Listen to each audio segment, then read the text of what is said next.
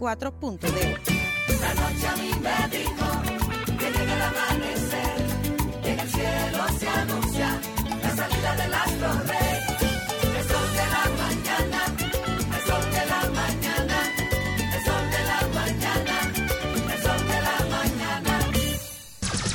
Son 106.5.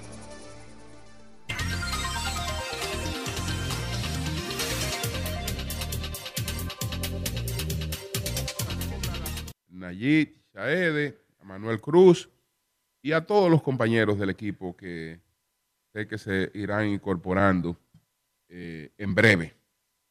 Me voy a limitar entonces a un tema que es la decisión del Tribunal Constitucional de mantener la vigencia de una ley que surgió en una coyuntura totalmente entendible que prohibía las loas eh, o las exaltaciones a la dictadura de Trujillo, o, o al Trujillato o a Trujillo.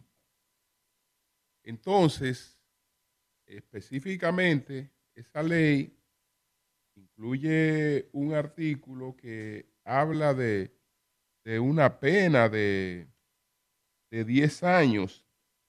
Eh, estamos hablando de 10 días a un año, ¿no? De, de- prisión por lo que se pueda interpretar con cua- cualquier eh, elogio a la, a la dictadura. Vamos a ver si tenemos aquí el, ah, el artículo específico de esa, de esa ley, que era la ley eh, 5880 del Consejo de Estado, fue una ley eh, de 1962. Eh, estamos hablando de 10 días a un año y multas a quienes se salten al tirano.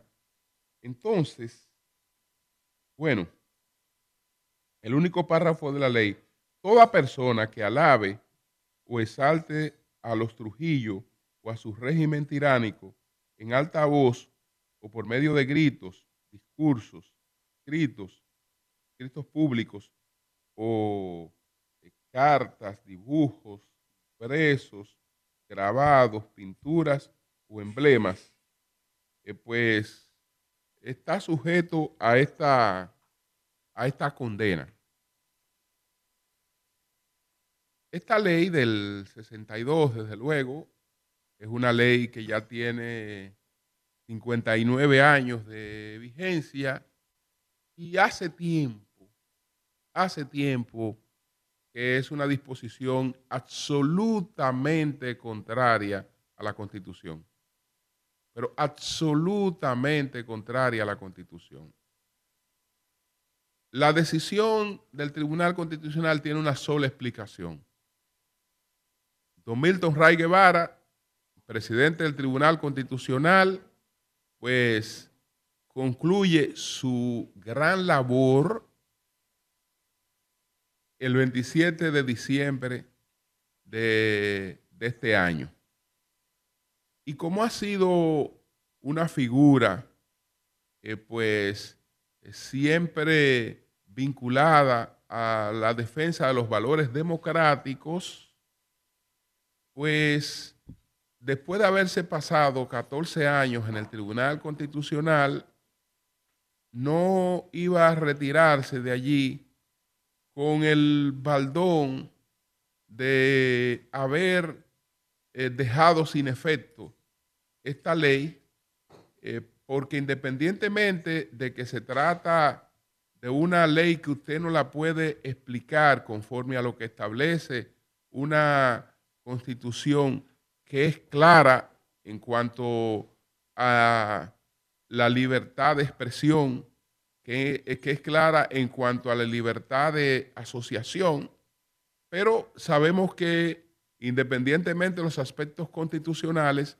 ahí hay unas cuestiones eh, políticas y en términos de la, de- de- de- la imagen política, pues evidentemente que eh, él no tenía por qué después de 14 años en el Tribunal Constitucional eh, salir de allí eh, siendo la persona o encabezando el tribunal que dejara sin efecto esta ley. Eso lo entiendo. Lo que él debió hacer fue irse y haber dejado eso tal y como está. Así como él ha dejado muchos temas que por razones eh, políticas no se abordaron, no se abordaron, sino que se, que se archivaron, pues este es un tema más que pudo haberse quedado ahí sin ninguna decisión. Porque esta es una sociedad que si en 59 años no ha tenido la oportunidad de madurar y de poder, eh, digamos, revisar su pasado y reflexionar sobre su pasado con sentido crítico, si no hemos logrado eso, pues no merecemos ser una sociedad democrática. Yo creo que lo somos.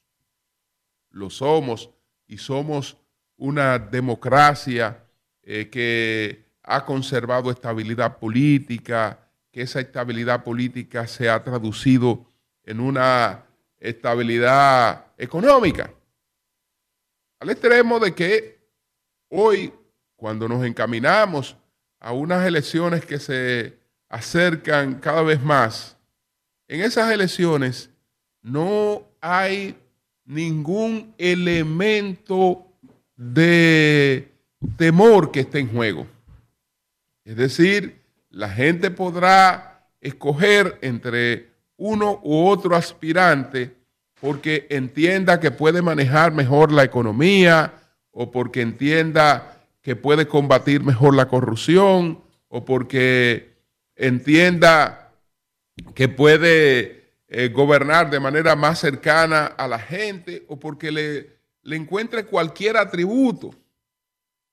Pero eh, nadie se va a levantar a votar con el temor de que si se escoge a una opción u otra, eh, hay cambios eh, en el modelo económico o que hay cosas que puedan poner en peligro nuestra democracia. Es decir, esa- eso no está en juego. Eso no está en juego en, en nuestro país. Entonces, eh, realmente es muy temprano, es muy temprano para eh, tildar esto de ridículo, digamos que que, es nimio, que trata a la sociedad dominicana como si fuera una sociedad infantil. Infantil. Porque lo que ocurre, señores, es que eso hoy se presta para muchas cosas. Se presta para muchas cosas. Porque, ¿qué sería exaltar a el régimen de Trujillo? Pudiera ser lo que a cualquiera se le ocurra. Y realmente eh, nosotros, siendo ese régimen parte de nuestra historia y parte de lo que explica la modernización del Estado dominicano, de ese Estado que tenemos hoy, de esa economía que eh, con orgullo decimos que es una economía que tiene más de 60 años de crecimiento con muy leves periodos de retroceso y con una gran capacidad de resiliencia. Y una de las explicaciones de ese hecho, incluso lo la podemos eh, ver en términos comparativos con dos países que comparten una misma isla y que en determinado momento de su historia, porque olvidémonos del momento en el que eh, Haití estuvo en todos los órdenes eh, por encima de la República Dominicana. en términos económicos, en términos de población, eh, etcétera. Olvidémonos de eso. Y vayámonos al momento en que nuestras economías eran prácticamente eh, iguales, que estábamos igualados en el atraso, estábamos igualados en el atraso.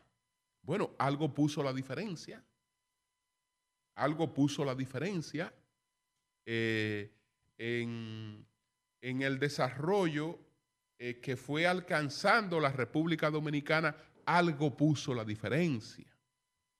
Y cuando se pondera y se analiza con frialdad lo que puso la diferencia, hay que irse necesariamente a lo que ocurrió en ese régimen que tiene muchas cosas oprobiosas, pero eh, que nos ha legado muchas de las cosas que nos han servido para nosotros seguir avanzando. Usted toma cualquier tema al azar, lo puede tomar al azar.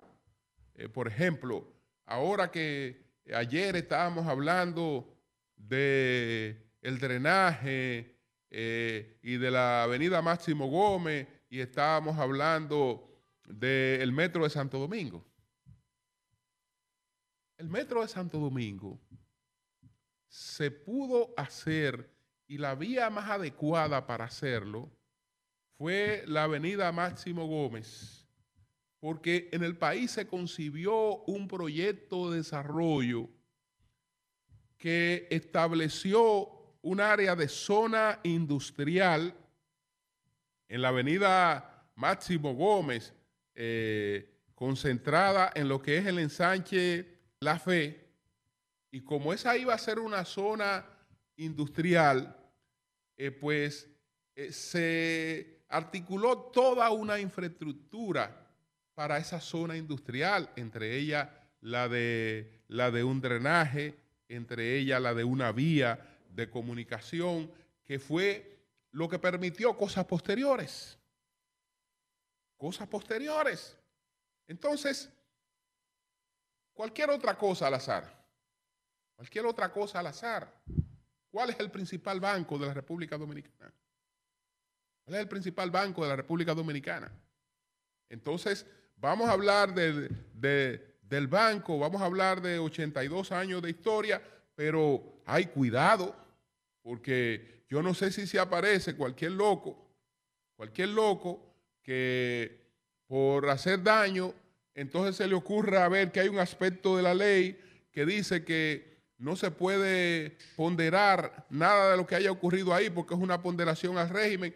Y, entonces eh, usted se ve en la molestia de un proceso ridículo porque se entienda que eh, está eh, elogiando eh, pues una, una, una, una dictadura. Ah, pero yo no puedo hablar tampoco de una dirección de, aduana. No puedo hablar de una serie de cosas.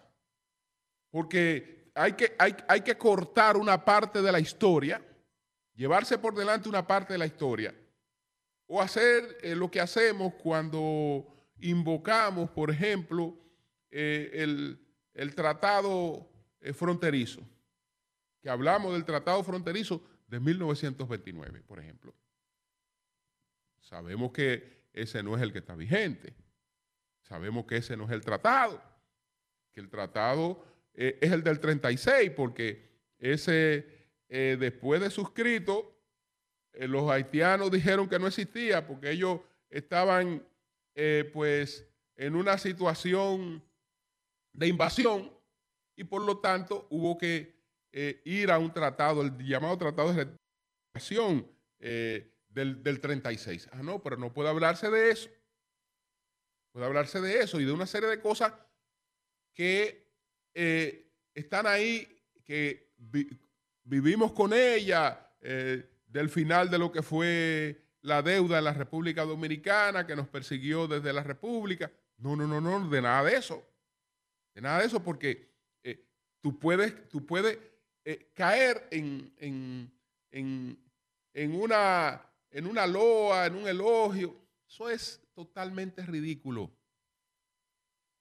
es totalmente ridículo, eh, político, improcedente, totalmente, pero totalmente.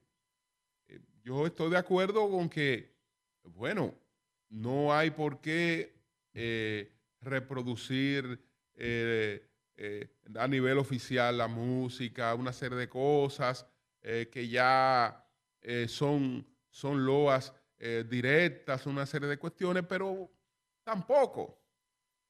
Ahora, eh, por ejemplo, en las, elecciones argentinas, porque las democracias tienen que tener su capacidad de maduración, la tienen que tener, y eso no se da con imposiciones. Ahora en las elecciones argentinas, acaba, entre otras cosas, de ganar la última dictadura argentina que concluyó en el 1983 eh, la vicepresidenta de Miley es una defensora abierta de esa dictadura y eh, de, los, de los hechos incluso más negativos de esa dictadura. Y eh, fue escogida como vicepresidenta. Entonces, si con los niveles de educación, con los niveles de formación eh, política no somos capaces de crear una conciencia crítica, a ella no vamos a ceder con, cosas, con cosas como esta, realmente totalmente contrarias a la constitución. Esta, esta decisión, yo solamente, y mire que he elogiado la mayor parte del tiempo el Tribunal Constitucional y su labor, pero si si encontrara un parangón con esta decisión, esta decisión nada más la puedo comparar con una que tomó el Tribunal Constitucional, que como el derecho al agua era eh, un, una cuestión fundamental, entonces usted podía vivir en una torre y a usted, aunque usted no pague el mantenimiento, hay la obligación de mantenerle el suministro de agua. Así que los otros vecinos están en la obligación de pagarle a usted el agua. Pues no llega gratis ahí. No llega gratis. Eh, eh, entonces usted no la paga. Y usted puede ir y, alegar, mira, me, han suspendido un derecho fundamental. Y el tribunal le dio ganancia de causa. No, no, no, tiene razón.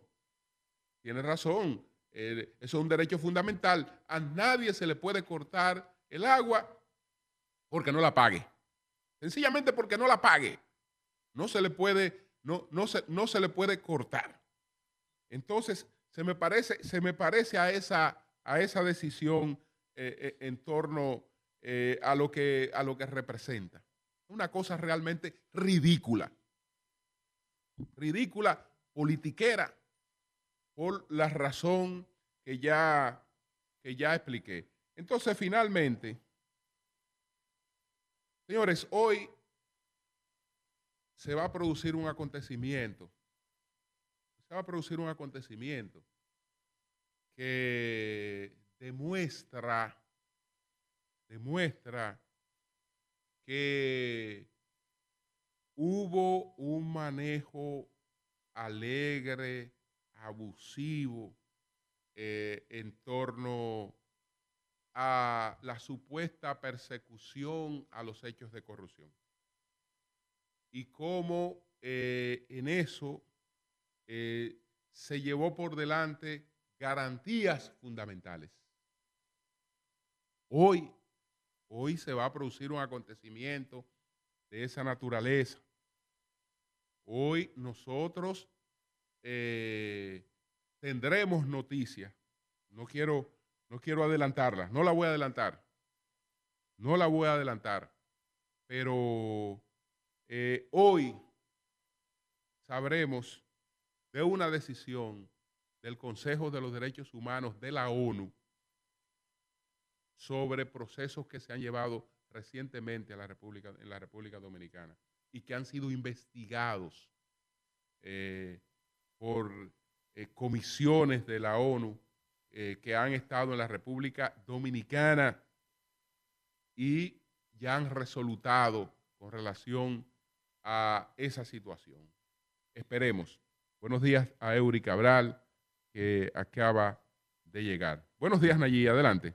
Gracias, don Julio Martínez Pozo. Muy buenos días a todo el país. Buenos días a este equipazo del sol de la mañana. Hoy nos encontramos en el Gabinete de Políticas Sociales de la Presidencia de la República y desde aquí vamos a hacer un programa especial con todas las instituciones que precisamente están involucradas en ir a dar la mano amiga a las personas que en este momento eh, sufrieron daños por el paso de ese fenómeno atmosférico que afectó la República Dominicana el pasado fin de semana, sobre todo el viernes en la noche y el sábado. Así que vamos a conocer todos los detalles del alcance que tendrá eh, la ayuda que el gobierno va a llevar a estas zonas que resultaron gravemente afectadas. Pero quiero, antes de hacer un brevísimo comentario, solamente decir que en el día de hoy el Comité Político del Partido de la Liberación Dominicana se reúne a las 10.30 de la mañana para socializar con los integrantes de ese órgano del Partido de la Liberación Dominicana la ampliación del acuerdo Alianza Opositora Rescate RD. Ustedes saben que la reunión se iba a realizar la semana pasada, pero por la misma situación de este fenómeno, de las consecuencias del mismo, esa reunión fue pospuesta y será en el día de hoy que se va a llevar a cabo a las 10.30 de la mañana en la sede principal del Partido de la Liberación Dominicana. Miren, con relación al tema que ha estado sobre el tapete durante todos estos días, que es el paso a desnivel de la avenida 27 de febrero con Máximo Gómez. Ayer me tomé un ratito para ver la entrevista completa del ingeniero Reginal García, quien fue el encargado de diseñar esa obra, así como también el paso a desnivel de la avenida 27 de febrero con Tiradentes. Es un ingeniero con una gran reputación eh, en materia profesional en nuestro país, ha sido profesor de una cantidad considerable de grandes profesionales de la ingeniería en nuestro país y allí él daba algunos detalles. Él decía de manera clara, tajante, contundente, que el fallo ahí en esa obra no fue un fallo estructural, que fue un fallo por drenaje por drenaje, no por el diseño estructural que se elaboró, que se preparó para la realización de esa importante obra. E incluso él señalaba que lo que pasó en 1999 se debió a que se desconocía sobre una cañada en Miraflores que tenía unos tubos que llegaban casi frente a la pared del Hotel Lina, ahí en la Máximo Gómez, y que fue un desagüe muy fuerte en ese momento, lo que provocó el movimiento, el movimiento de esos muros, que dice él, no son muros de contención. Esos no son muros de contención. Esos son eh, especie como de unos covers de, lo que es la, la excavación, porque dice él que en este lugar hay una roca bastante sólida, muy fuerte, y bueno, se colocaron esas piezas, porque además de una obra ser funcional, siempre eh, se busca de alguna manera el embellecimiento de, de la obra para, para, entrar en funcionamiento. Y esto, eso funcionaba como unos, unos covers en, en esa área ahí de, del corte de este paso a desnivel de la avenida 27 de febrero con Máximo Gómez. Pero él dijo, y es algo que yo quiero resaltar, de manera muy clara y muy contundente, que el informe que se ha presentado recientemente del Colegio Dominicano de Ingenieros, Arquitectos y Agrimensores del año 1999, donde decía que ahí había ocurrido un fallo estructural, dijo el ingeniero Reginal García, no lo dije yo, lo dijo ese maestro de la ingeniería, que eso en aquel momento fue desmentido. En aquel momento eso fue desmentido, fue enfrentado y se le demostró al CODIA en aquel momento que eso no era de la manera que ellos lo estaban planteando.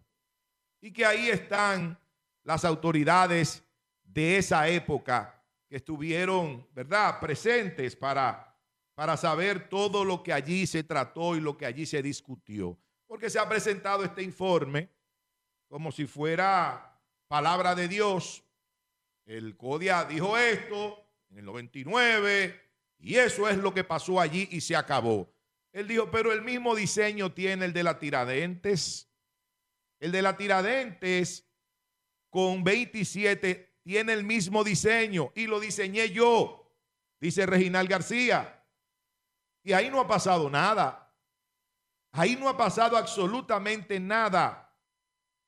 Tiene el mismo estructurado, pero no tiene un problema de drenaje, como si lo tenía el paso a desnivel de la avenida 27 de febrero con Máximo Gómez. Yo creo que ya con esa participación de esta persona con toda la autoridad profesional y moral, como don Reginal García, yo creo que hay que poner un punto final a esta discusión de que si tú eres responsable, que si soy yo el responsable, que si tú lo hiciste bien, que si tú lo hiciste mal.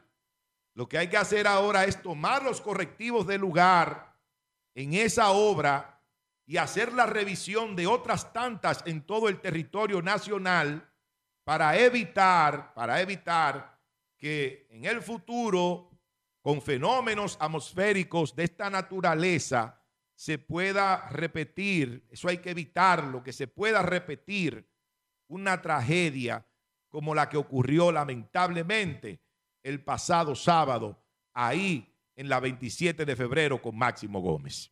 Bien, señores, son las 7:32 minutos. Nosotros estamos en el gabinete, en las oficinas del Gabinete de Políticas Sociales del Gobierno. Aquí hoy en un programa eh, especial eh, donde eh, tendremos a Supérate, al Plan Social, a los comedores económicos, al PROPE y al presidente, al coordinador de las políticas sociales del gobierno, eh, Tony Peñaguaba. También, pues, a la par de que conversamos con ellos, vamos a establecer comunicación con la gente. Quisiéramos que sea una comunicación precisa, nada de estar politiqueando, eh, sino que eh, ojalá eh, fuera con líderes comunitarios, con gente que pueda aprovechar la oportunidad en la que nos encontramos hoy en este día para plantear cosas que sirvan para eh, auxiliar a las personas que en estos momentos la están pasando sumamente difícil. Son las 7:33 minutos, vamos a una pausa y al regreso vamos a escuchar tanto los comentarios de Manuel Cruz como de Eury Cabral. Cambio y fuera.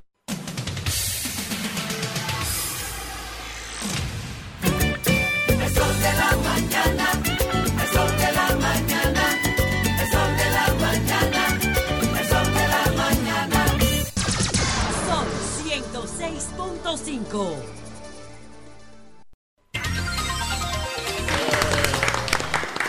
Son las 7:40 minutos. El sol de la mañana desde las oficinas de las oficinas del Gabinete de Política Social del gobierno hoy en un programa especial.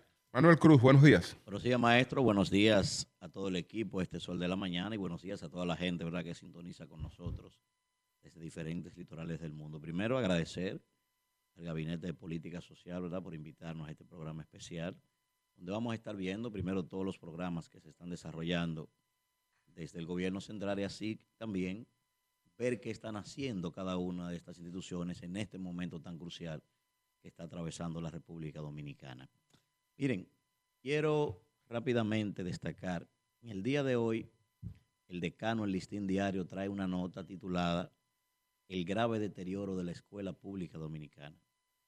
Esto a partir de una visita que hiciera una parte de la cúpula de la ADP al desayuno del listín diario.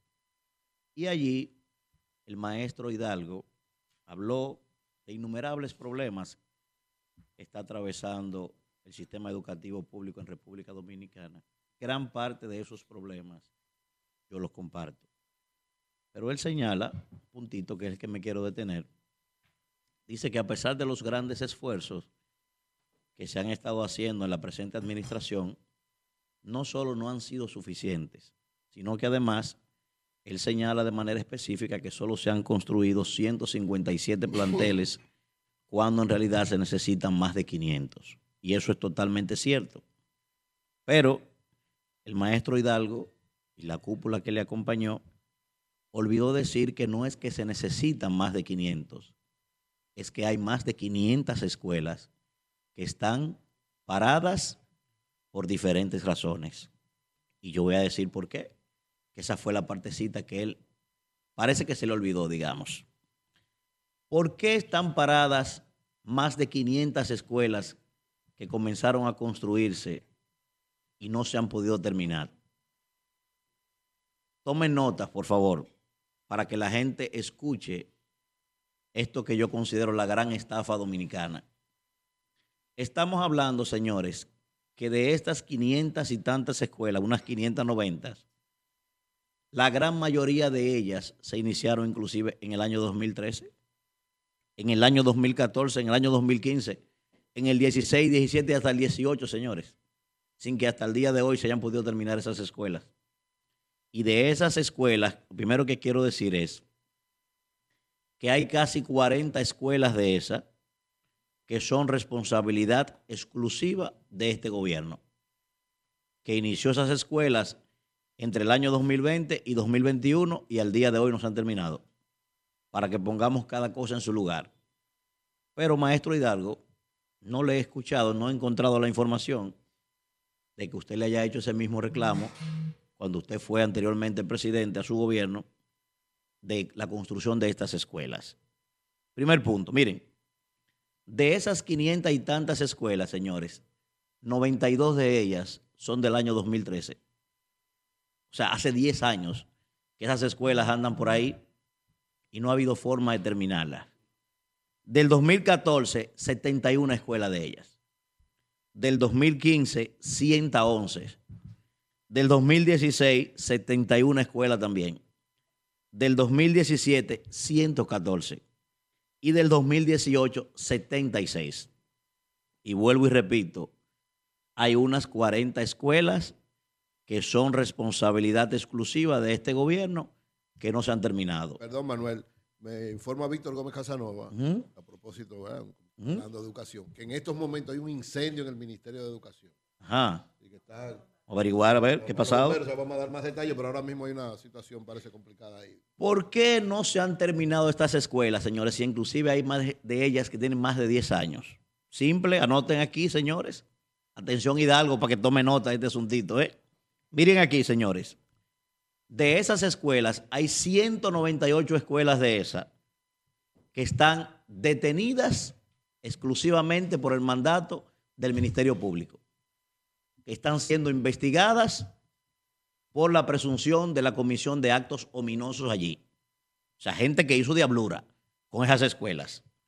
Hay más de 50 escuelas de esas que están en proceso y hay unos Hay más de 40 contratos de estos que fueron rescindidos para volver a ser adjudicada a otro constructor. Pero ¿por qué, señores? ¿Por qué no se han terminado? Miren por qué.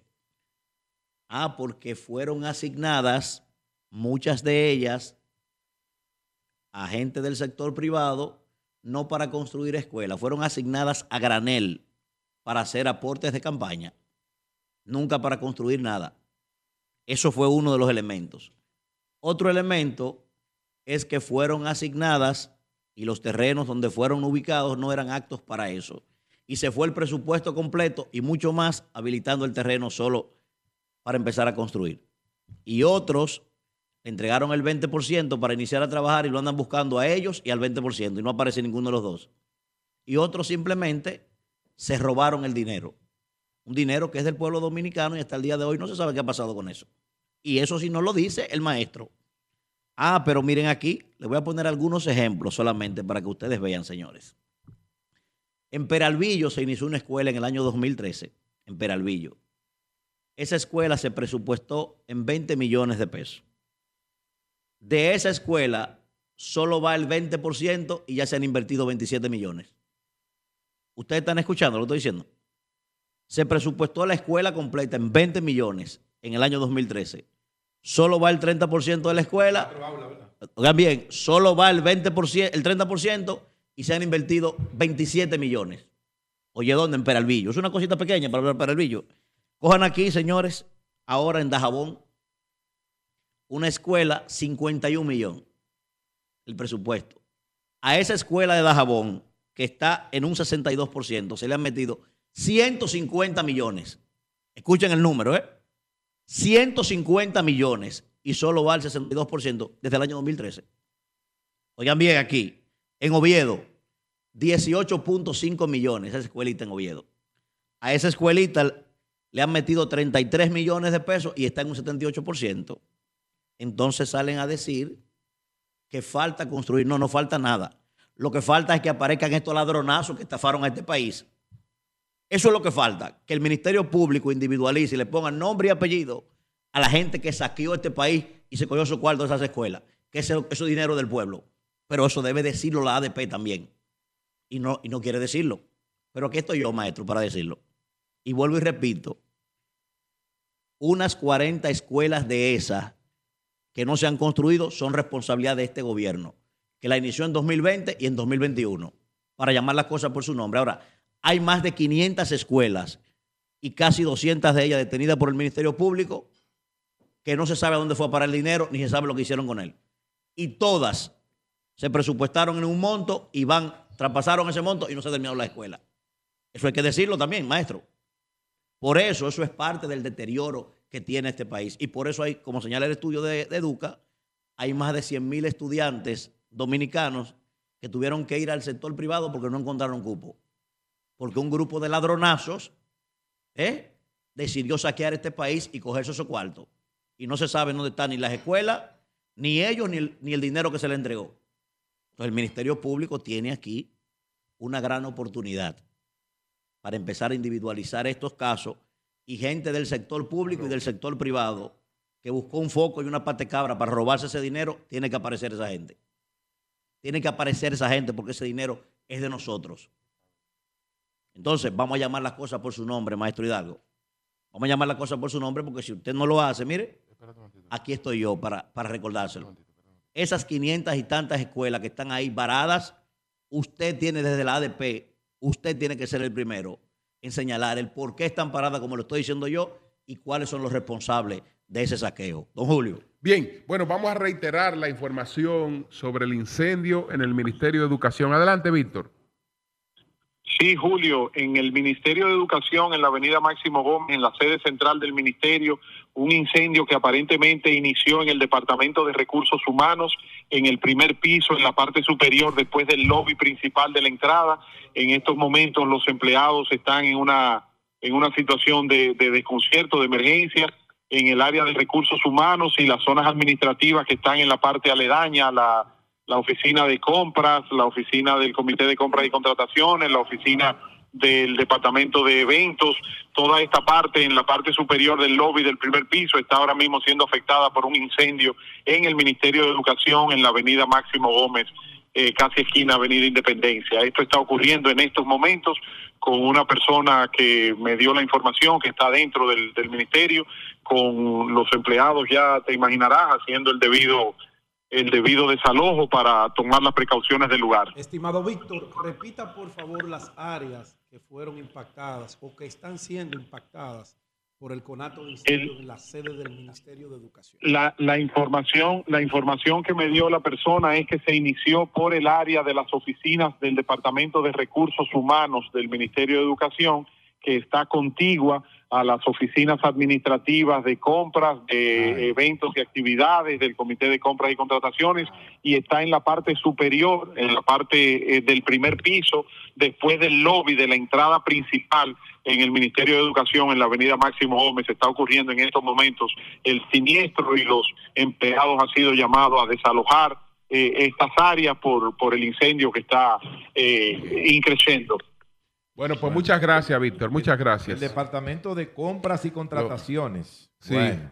Vamos a ver qué Esa nos me dice. preocupa. ¿Qué A nos mí dice? también. ¿Qué Ese nos dice? conato ¿Por qué- ¿Y por qué incendio ustedes ahí. están preocupados? ¿Qué nos dicen los bomberos? ¿Por qué están Y de preocupados? recursos humanos, Pedro. Son también. bomberos, son bomberos ahora. Recursos Hicieron un informe ya. humanos. Son las 7. No, Ah, son es- bomberos ahora, es ya la- no trabajan en el sol. No, es la primicia, me es la primicia del Li- sol de la Lilín mañana. Lilín Díaz está es aquí la ahora. primicia Oye, del el sol de la titular, mañana, eh. Traición. dada, dada por Víctor Gómez Casanova, Oh. es miembro Oh, de este equipo. Ya no son miembros del sol ustedes. incendia Son bomberos ahora. Departamento de Compras y Recursos Humanos. Ay, Dios mío. Don Julio, son bomberos esos señores. Ese es tu titular. Bueno, son las 7.52 minutos. Buenos Los días, Eury. Adelante. Gracias al Dios Todopoderoso Jesús, mi Señor, Salvador y Guía, como siempre, inicio con la palabra de Dios. Mateo 27, 37, 39. Dijo Jesús, amarás al Señor tu Dios con todo tu corazón, con toda tu alma y con toda tu mente. Ese es el primero y más grande mandamiento. Y el segundo es semejante a este. Amarás a tu prójimo como a ti mismo. Ese es el sentido fundamental que nos da Jesús. Y precisamente estamos en, el edificio del Gabinete de Políticas Sociales y las políticas sociales son precisamente una parte del rostro humano de los gobiernos, de ese sentido de solidaridad, de amar al semejante, de amar al prójimo como a nosotros mismos. Y qué bueno que estemos aquí y que podamos evaluar todo lo que ha sido la política social de este gobierno, porque lógicamente es una de las grandes eh, medidas efectivas siendo implementadas de manera amplia que contribuyen a bajar los niveles de pobreza, aumentar la calidad de vida de la gente y sobre todo a darle ayuda a quienes la necesitan. Y a propósito de esto, mi reflexión del día de hoy tiene que ver con, estaba leyendo el testimonio de dos de los sobrevivientes de la tragedia de la 27 de febrero con Máximo Gómez. Son ciudadanos haitianos, eran cuatro ciudadanos que venían de llevar a su hermano al aeropuerto y fue uno de los vehículos que fue aplastado, donde murieron dos personas. Dos, gracias a Dios, sobrevivieron y dos fallecieron.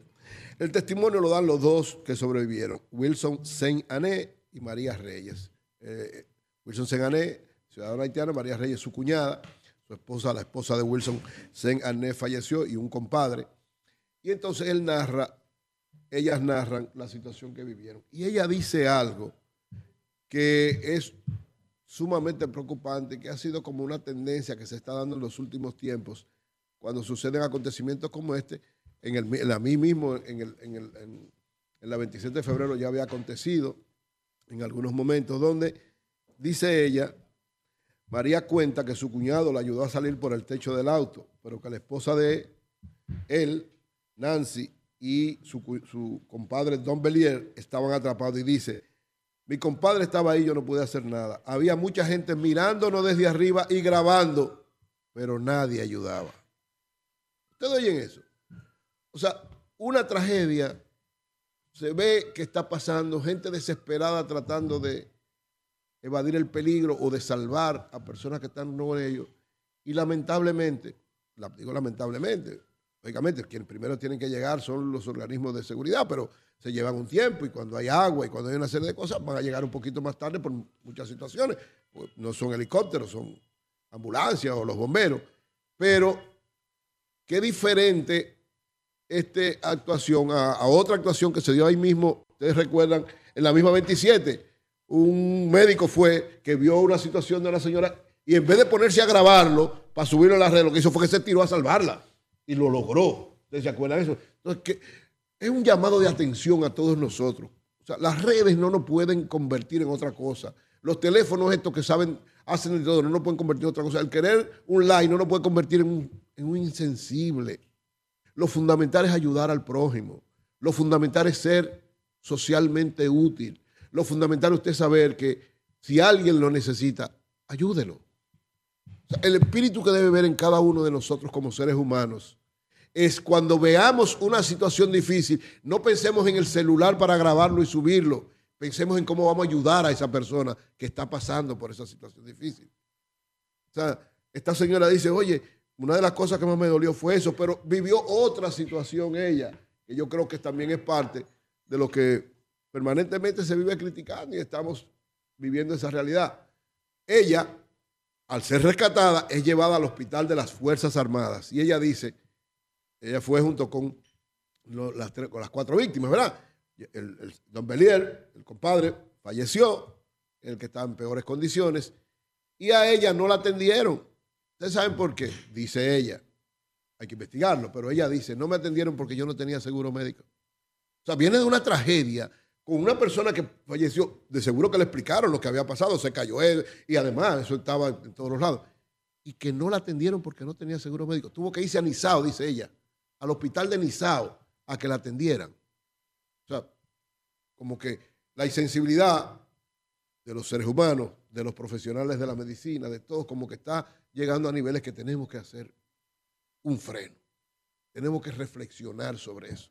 Tenemos que llamar la atención sobre cómo ayudar a los demás y no creer que por cuestiones o económicas o, de espectáculo o de figureo o de like estamos perdiendo el sentido fundamental que es ser útiles, ayudar a los demás, servir de canal de bendición y de ayuda para los otros.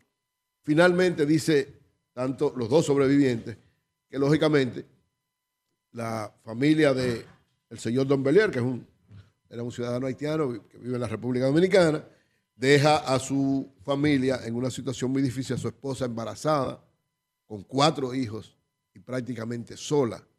Entonces yo creo que estamos en el, en el gabinete de políticas sociales, ojalá sea el gobierno o alguien, podamos nosotros de alguna manera servir de apoyo y de ayuda a esta familia, a ellas y a todas las que han tenido alguna situación. Estoy planteando este caso por la narrativa que da ella y por las diversas situaciones que se dieron alrededor de, esta, de, esta, estos sobrevivientes, de esta familia de sobrevivientes. Entonces, yo creo, primero, llamar la atención.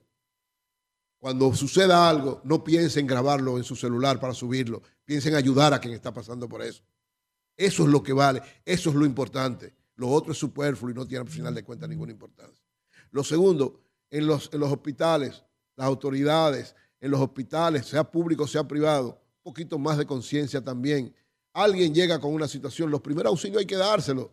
Después usted averigua si tiene seguro o no tiene seguro. Pero los primeros auxilios, la solidaridad inicial tiene que ser parte de, tiene que ser una política global de todas las áreas de la sociedad, en especialmente de las áreas de salud. De todas las áreas debe ser.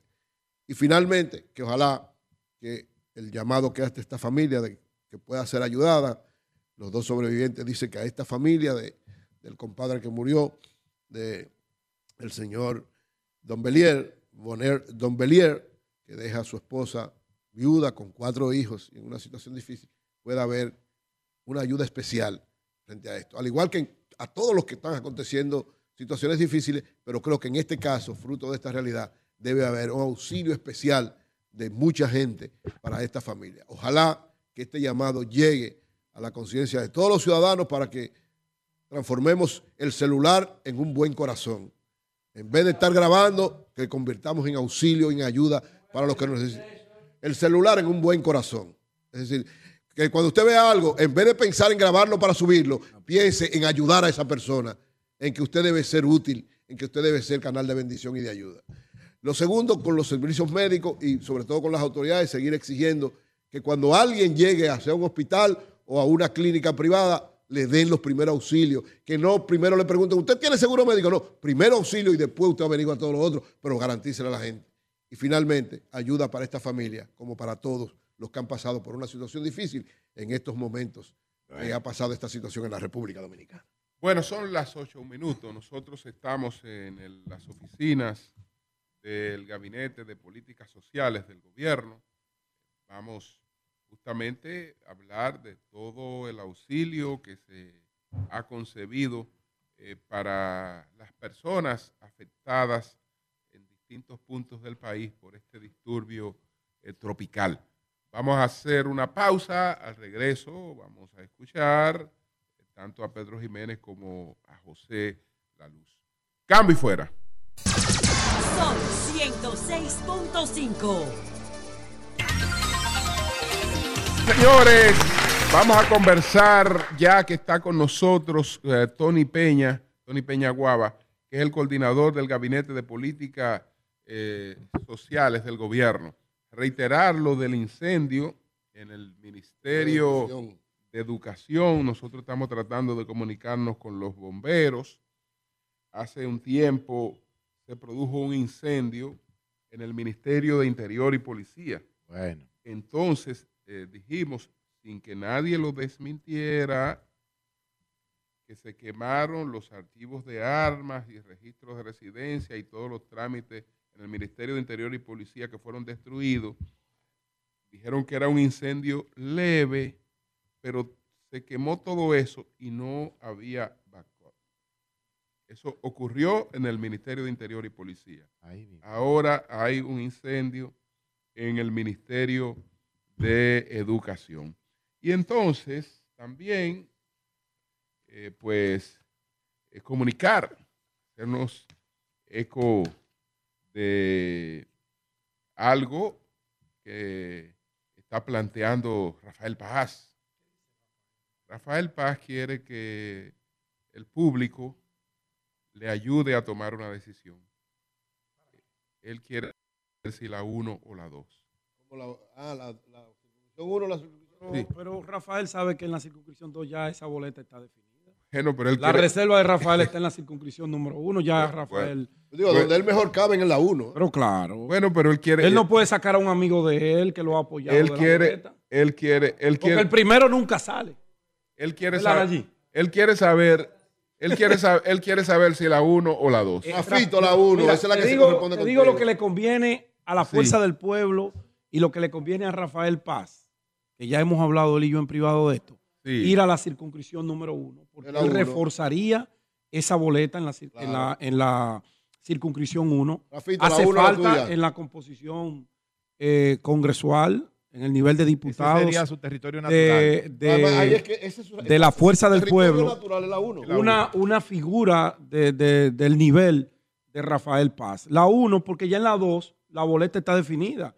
La boleta es el diputado Tobía Crespo, la diputada Lourdes Cerrulle, Pedro Jiménez, que soy yo mismo, Franci Hernández y Cindy, una aliada de uno de nuestros partidos que va en una de las Ya está de. Eso está definido. La que está en Entonces, 1. si vamos a, vamos a, a suponer que los seguidores de Rafael en, la- en las redes sociales dicen que es la 2. Él va a sacrificar a Franci Hernández, uno, que es una la gente de él, de nosotros. Porque nunca se uno. sacrifica al que fue a elecciones y quedó en primer lugar. ¿Verdad que no? No. Entonces, la 1 es lo ideal para el partido y para Rafael. Además de eso, Pedro, además de eso, no tiene lógica que tú ahora vayas a enfrentarte a gente que te estuvo apoyando Claro, no, cuando no presentaste aspiración a alcalde. Un consejo se lo he dicho a mi hermano Rafael. No tiene sentido eso. Pienso que tú deberías quedarte fuera del proceso en términos de elección popular y concentrarte en trabajar una demarcación electoral para probar en el ejercicio que tú tienes fortaleza política. Yo, Mira, yo, yo hubiese pedido el distrito Rafael aspiraba a senador, que es su condición natural, su perfil es senatorial. Que vaya al Congreso, a la Cámara de Diputados, yo lo veo bien. Ahora, ¿tú sabes qué Yo lo veo mejor? muy bien. Pedro, ¿qué sería lo mejor para Rafael Paz? Preservarse. No ir a ninguna posición y que Leonel lo nombre jefe de campaña del distrito. Claro. no, es que él es el claro. secretario general. del Bueno, pero jefe de campaña, así como hicieron Es una especie de jefe de campaña. Rubén dio una La- muestra extraordinaria de desprendimiento.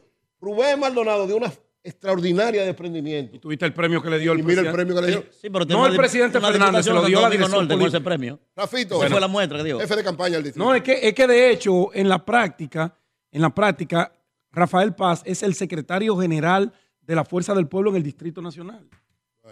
Lo es. Jefe de campaña. De todas maneras, él, le Él está en la uno o la dos. Él está pidiendo que Francis, le ayude. Francis, él, está pidiendo, que- él está pidiendo que le ayude él no está claro. Él no está claro. Él no está claro. Él no tiene una idea clara. Eso es lo peor, eso es lo peor de todo. Eh, eh, sí, él Eso es lo peor de todo, que él no esté definido. La Que él como candidato no sepa por cuál, de- por cuál demarcación territorial él debe aspirar. Eso es lo peor de todo. Lo que pasa es que él es un líder de la capital, por eso él hace esa encuesta. Él se proyectó Ba- bájale algo. en la capital completa. pero, pero él fue Allí- el candidato a senador del. PLD en las elecciones pasadas. Pero bájale algo. Allí y sacó aliado. una Bueno. cantidad de votos muy, bueno. muy importante. Bueno, líder de la eso bájale algo. Bueno, No, lo, aliado, es, allí. lo es, lo Señores, es. vamos, vamos a iniciar la conversación con Tony Peñaguaba, el coordinador del Gabinete de Políticas eh, Sociales del Gobierno, a ver hasta a este momento cuál es el levantamiento que tiene el gobierno, que tiene el Gabinete de Políticas Sociales sobre eh, los auxilios para la, la población, cómo se está trabajando este, este tema. Buenos días, Tony. Buenos días, gracias. Este es un programa especial que hemos diseñado antes, lamentablemente, de esta situación provocada por esta vaguada que realmente ha tenido un impacto muy negativo de las provincias del país. Eh, es un programa en el cual íbamos a rendir cuenta durante estos tres años las principales instituciones sociales, eh, Gloria Reyes, que nos va a seguir la palabra, Posteriormente vendrá doña Yadira Enríquez del Plan Social, después vendrá Roberto Ángel Salcedo de Prope y finalmente va a venir Edgar Augusto Félix de los Juegos Económicos y después me quedaré yo con los diferentes programas, así que está establecido. Eh, vamos a cambiar un poco la tónica porque vamos a hablar más de lo presente, Sí, la sí. situación, que es lo que hemos hecho durante estos tres años y no quisimos cambiar el programa por eso. Mira, lo primero que igual a traer unas primicias importantes. El gobierno ha estado reunido todos los días con todas las instituciones sociales, eh, dándole auxilio directo a las personas que de una forma u otra este temporal le ha causado una serie de inconvenientes. Eh, la mayoría de las situaciones que han pasado, más que daño de casas materiales, ha sido realmente que las casas se han inundado y han dañado los enseres del hogar, una gran parte, una gran mayoría. Y también, obviamente, un poco de daño a las casas pero sobre todo el hecho de que una gran parte de la población dominicana vive cerca de las cañadas, de los arroyos, de los ríos, eh, cuando llueve de una forma tan intensa, eh, nunca había llovido tanto en tan poco tiempo, pues sencillamente buscan su cauce y lamentablemente muchas casas son anegadas en diferentes puntos geográficos del país. El Gran Santo Domingo ha sido muy impactado, desde comenzando por Pedro Brán, La Guaya, Los Alcarrizos, eh, Pantoja, Palmarejo, hasta llegar a Santo Domingo Oeste, que ha sido totalmente un desastre, Santo Domingo Norte, en menor medida Santo Domingo Oeste, Guerra y San Luis, pero hay provincias que están bastante afectadas como Monteplata, el Bajo, eh, el Bajo Yuna, que pertenece a la provincia de Duarte, entre otras provincias, provincia de Sánchez Ramírez, parte de algunas provincias del sur, que ha tenido un gran impacto de esta situación. El gobierno del primer día ha estado presente, eh, llevando comida cocinada a los comedores económicos, eh, doña Daira está en una máxima producción, llevando comida cruda a todas partes del país, eh, con los equipos que tenemos en todas las provincias del país. Eh, Supérate está trabajando conjuntamente con nosotros. El gobierno, lo doy hoy como primicia, eh, esta semana va a ser una compra masiva de enseres domésticos para que, por eso, lo, eh, después que se haga, obviamente, que se está haciendo, un conteo de lo que está pasando en cada territorio, pues entonces las neveras, las estufas, eh, los colchones que realmente tienen las personas que están dañados, el gobierno se le va a, proporcionar como una forma de que puedan sencillamente poder resolver ese problema. mu- muchas familias vulnerables que tenemos en todo el territorio nacional. Eh, como dije, hoy en día los principales funcionarios estamos esparcidos en todo el país, todas las provincias, unas más y otras menos. Por ejemplo, yo estoy en lo que tiene que ver con la circunscripción número 5 de la provincia de Santo Domingo, que pertenece a los municipios de Pedro Borán y los alcanizos corrientes municipales. Gloria Reyes está, por ejemplo, en Santo Domingo Oeste, Wellington Arnott está en Santo Domingo Oeste, Edgar Augusto Félix está en Barahona, que es su provincia, y así estamos esparcidos en todo el país, dándole un seguimiento al detalle. No habrá una familia dominicana afectada, que el gobierno dominicano no vaya a ese auxilio durante estas próximas tres o cuatro semanas, como una forma de que pueda paliar la situación de este temporal, que, en la cual ustedes vieron que eh, llovió un récord histórico. Entre esos dos días, 475 mililitros. O sea, nunca había llovido tanto en tan poco tiempo en la República Dominicana. Y parece que el cambio climático es una realidad. Pasó el año pasado, nos agarró de sorpresa una gran parte. Casualmente fue el mes de noviembre. Y en este mes de noviembre también, que es fuera de temporada ciclónica, ha pasado este temporal también en la República Dominicana. Tony, todas las políticas sociales del gobierno están diseñadas para auxiliar a los más pobres. Sin embargo, esta situación, además de afectar a los más pobres, le dio muy duro a sectores de clase media. Así es. Hay una gran cantidad en el Gran Santo Domingo De urbanizaciones que fueron prácticamente anegadas y con los vehículos ahogados, la gente también en las casas eh, que perdieron prácticamente todas, eh, todos sus ajuares.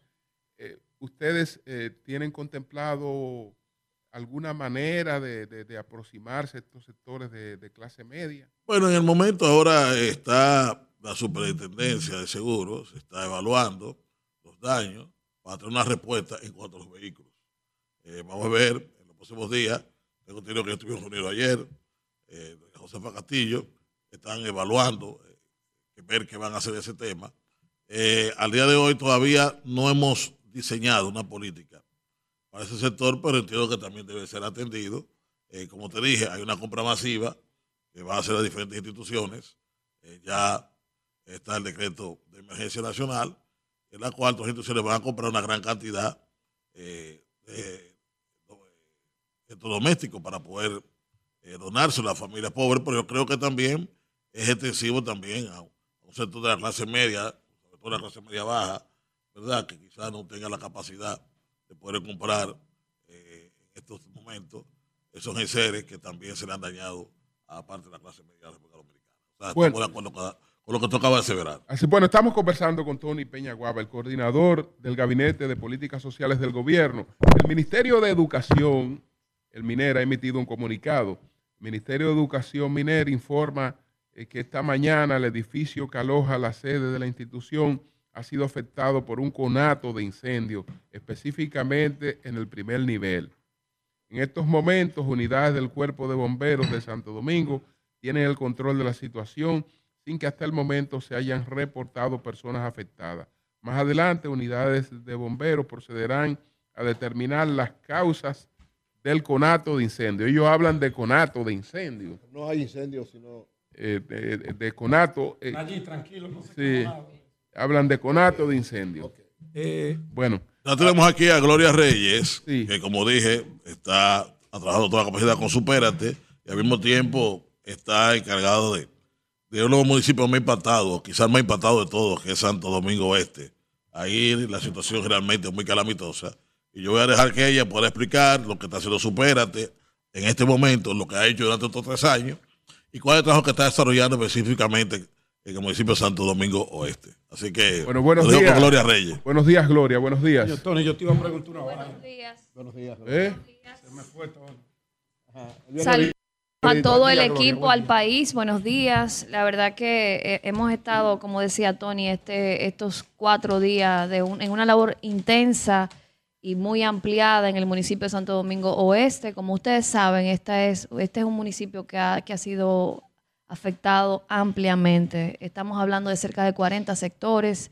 La situación es, crítica. Hemos estado en conjunto las instituciones de, auxilio y de respuesta a la emergencia con el ayuntamiento y el comité de emergencia y el gobierno, el, gabinete social con sus instituciones de- desde todo, el abanico social, más obras públicas, el Ministerio de Salud Pública, el Ministerio de la Vivienda, el Ministerio Administrativo de la Presidencia.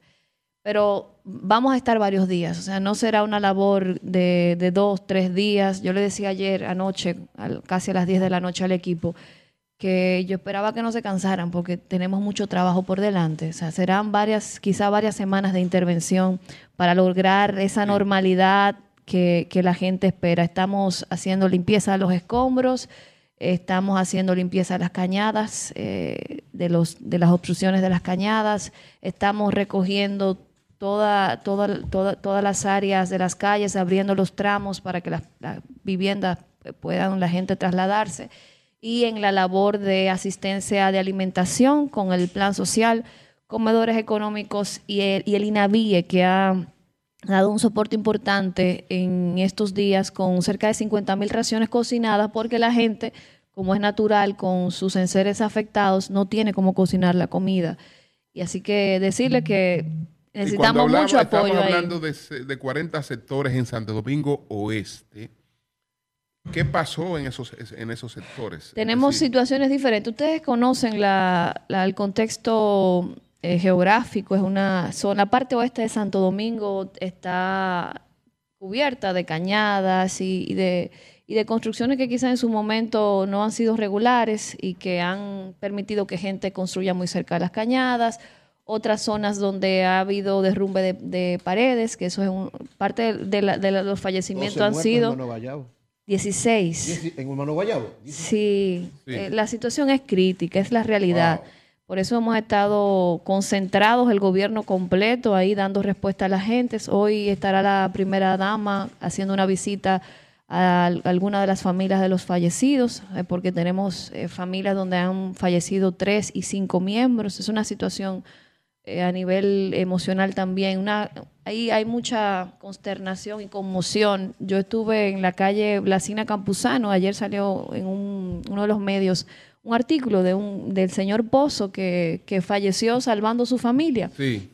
Y en esa calle la- las- los vecinos e- están entre el duelo de haber perdido a, a su ser querido, a su vecino, pero también ni siquiera pudieron ir a- al, al funeral porque estaban en medio de la situación del lodo y además con la calamidad de que ellos también estuvieron a punto de fallecer porque fue una situación eh, donde varias familias se vieron expuestas. Así que les doy este contexto porque el estar ahí cuatro días pone a uno también, o sea, la parte humana, eh, eh, ha sido un proceso muy duro, entrar a la casa, la gente llorando por la desesperación.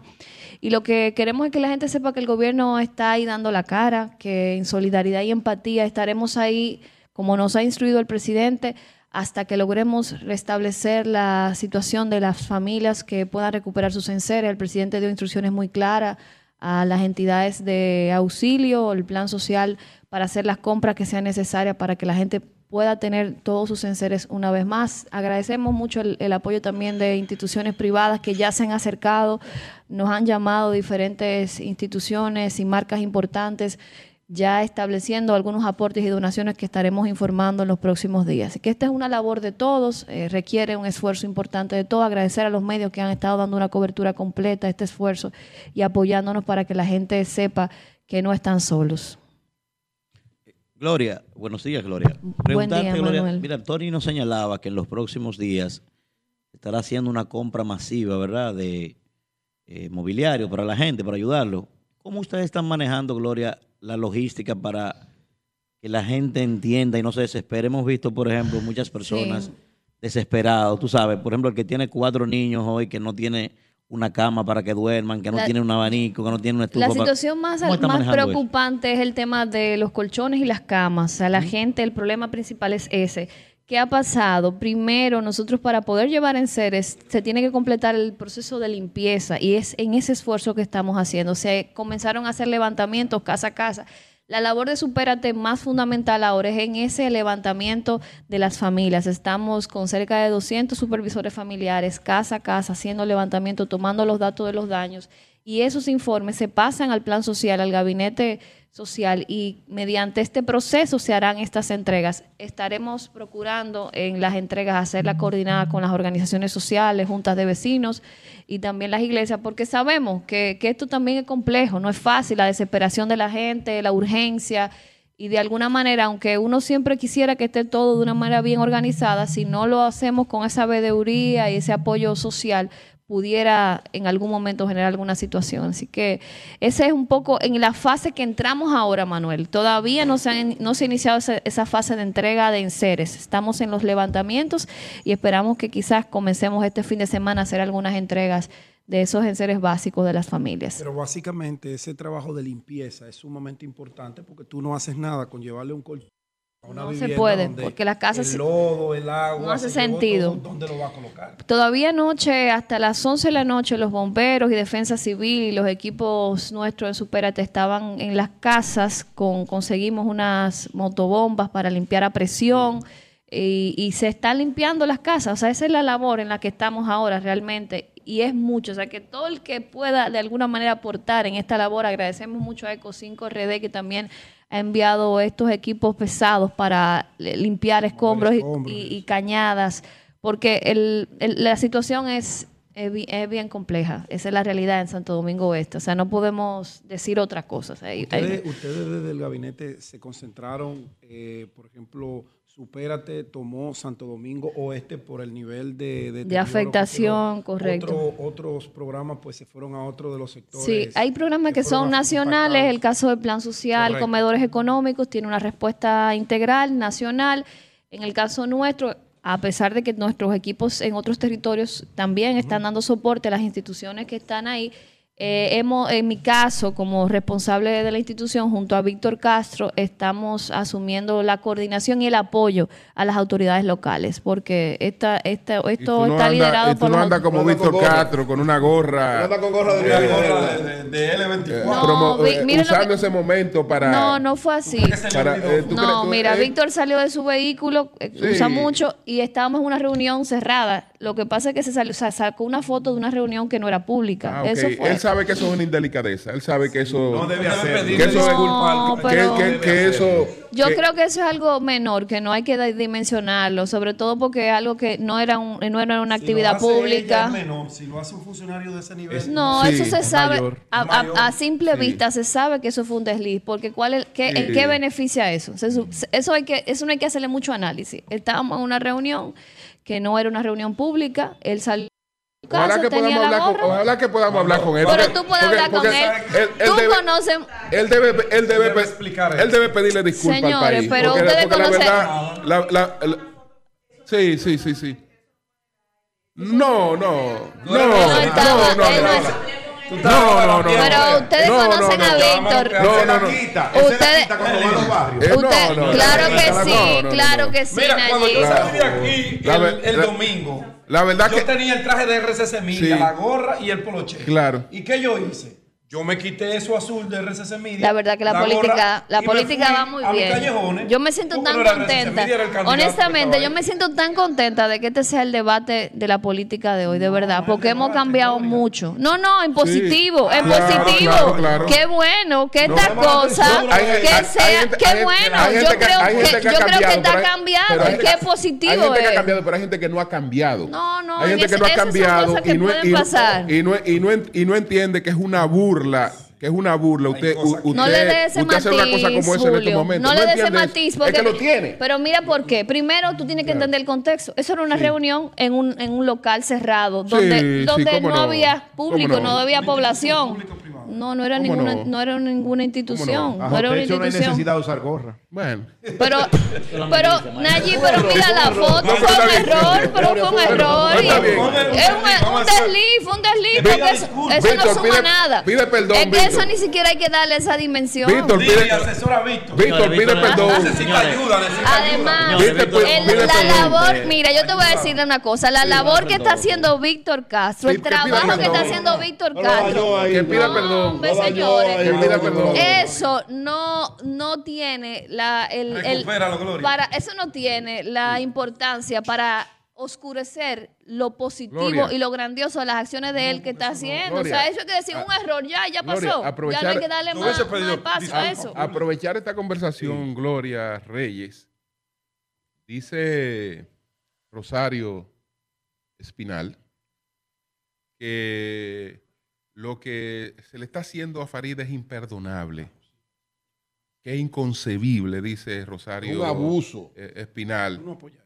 que un partido con un liderazgo eh, definido, una persona que ha hecho su trabajo con, con lealtad, que haya la posibilidad, que se esté discutiendo la posibilidad de, de- de sustituirla o que se haya negociado. Que si fuera un hombre no se lo hiciera. Que si fuera un hombre no se lo hiciera, dice Rosario Espinal. No sé qué piensa Gloria Mira, de las esta mujeres cuestión. como Faride y como yo no nos podemos pintar de víctimas. Somos mujeres guerreras y somos trabajadoras. Y no necesitamos defensa. Faride tiene un trabajo hecho ahí. Faride es un valor para este partido. Faride es uno de los mejores activos que tiene el PRM. Y eso es así. O sea, eso no, hay- no tiene que ser víctima. Ella no tiene que ser ninguna víctima, ni hay que defenderla. Faride se defiende sola. Aprovechar la, la participación de la licenciada. Gloria Reyes, que es la directora del programa Supérate. pero escúchame, pero ella no, ella no ha dicho, ella no ha dicho. Ya no vino, el, eh, no, pero, pero, Glo- pero Gloria no ha dicho. Glo- Gloria no ha dicho cuál es su candidatura para el Distrito Nacional, porque Faride no necesita. Faride, que no- Pero no tú no me preguntaste eso. No, pero- Eh, pero ella no Tú ha me hiciste dicho. otra pregunta. Yo te Eh, respondí otra. Ella no, ella no ha dicho No, cuál ella apoya a Faride. Yo apoyo a Faride, Ella claro. ah, pero, ah, pero hubo que sacárselo, Sí, apoyo, pero. No, pero yo lo dije el otro día. usted- Ah, manos No, no, tú me hiciste una pregunta en el contexto de la opinión de la, de la maestra. Ok, ok, ok, Y yo te estoy dando mi opinión. O sea. Faride es una mujer que, que tiene los méritos, el trabajo político y Mamá. tiene la capacidad para ella misma Eh, defenderse. la pregunta que quiero hacerle a la cuidado, Nayib. Pero es verdad, no, no, metamos, no metamos en problemas, Gloria. Pues ya Faride, No, ya Faride sí. está metida en problemas. Exacto. Entonces no podemos meter a Gloria Pero también. ustedes son unos problemas. a la compañeros directora, fuertes. a la directora de Supérate. Nos gustaría saber Oye, Nayib, yo tenía mucho que no te veía, mi amor. Ni lo he escuchado. Ya, ¡Ay, te coño, desarmaron Nayib! ya, ¡Ay, Nayib!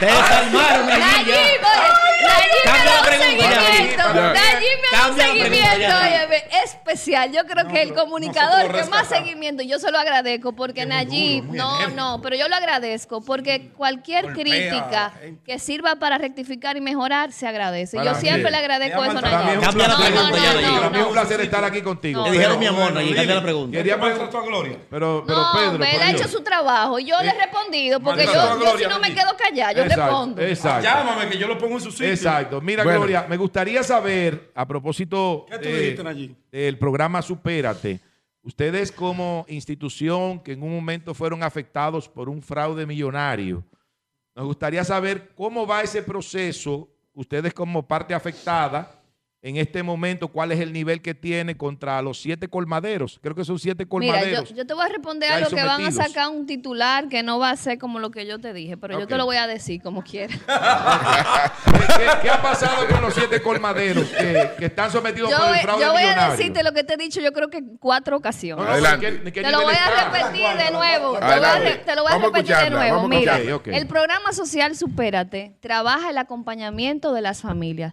No gestiona, no administra, no entrega tarjetas. La gestión de las tarjetas y todo el proceso vinculado a ese, a ese acontecimiento recae en la responsabilidad de la administradora de subsidios sociales, que es el que tiene la información Es de Catalino cómo- ahora, de Catalino Correa. Exactamente, de todo lo que pasa en ese sentido. O sea, yo, yo me entero obviamente porque soy una institución Sí. que está vinculada. Yo soy una hermana de esa institución. Ustedes no sometieron a esa gente, supérate no. nosotros no. nosotros no tenemos ningún Gloria rol. yo no tengo gobernanza para hacer nada de eso. Jurídicamente yo no puedo hacer nada de eso porque esa gestión no recae en la responsabilidad de mi institución. Esa es la realidad. Ahora, que yo asumí una vocería sobre ese, ese acontecimiento, ¿por qué? Porque son las familias afectadas. Y ante la población, ante la opinión pública, la de la tarjeta de Gloria, aunque no, aunque no sea así, entonces yo no podía decirle a la gente, no, el responsable es fulano, no, no. Yo asumí mi responsabilidad y estuve hasta en el Congreso dando las explicaciones como una vocera del gobierno también para que la gente sepa que nosotros no dimos la espalda, sino que primero atendimos a la familia, se reembolsó el dinero que había que hacer en tiempos récord. En menos de dos meses ya todo el mundo tenía una tarjeta en mano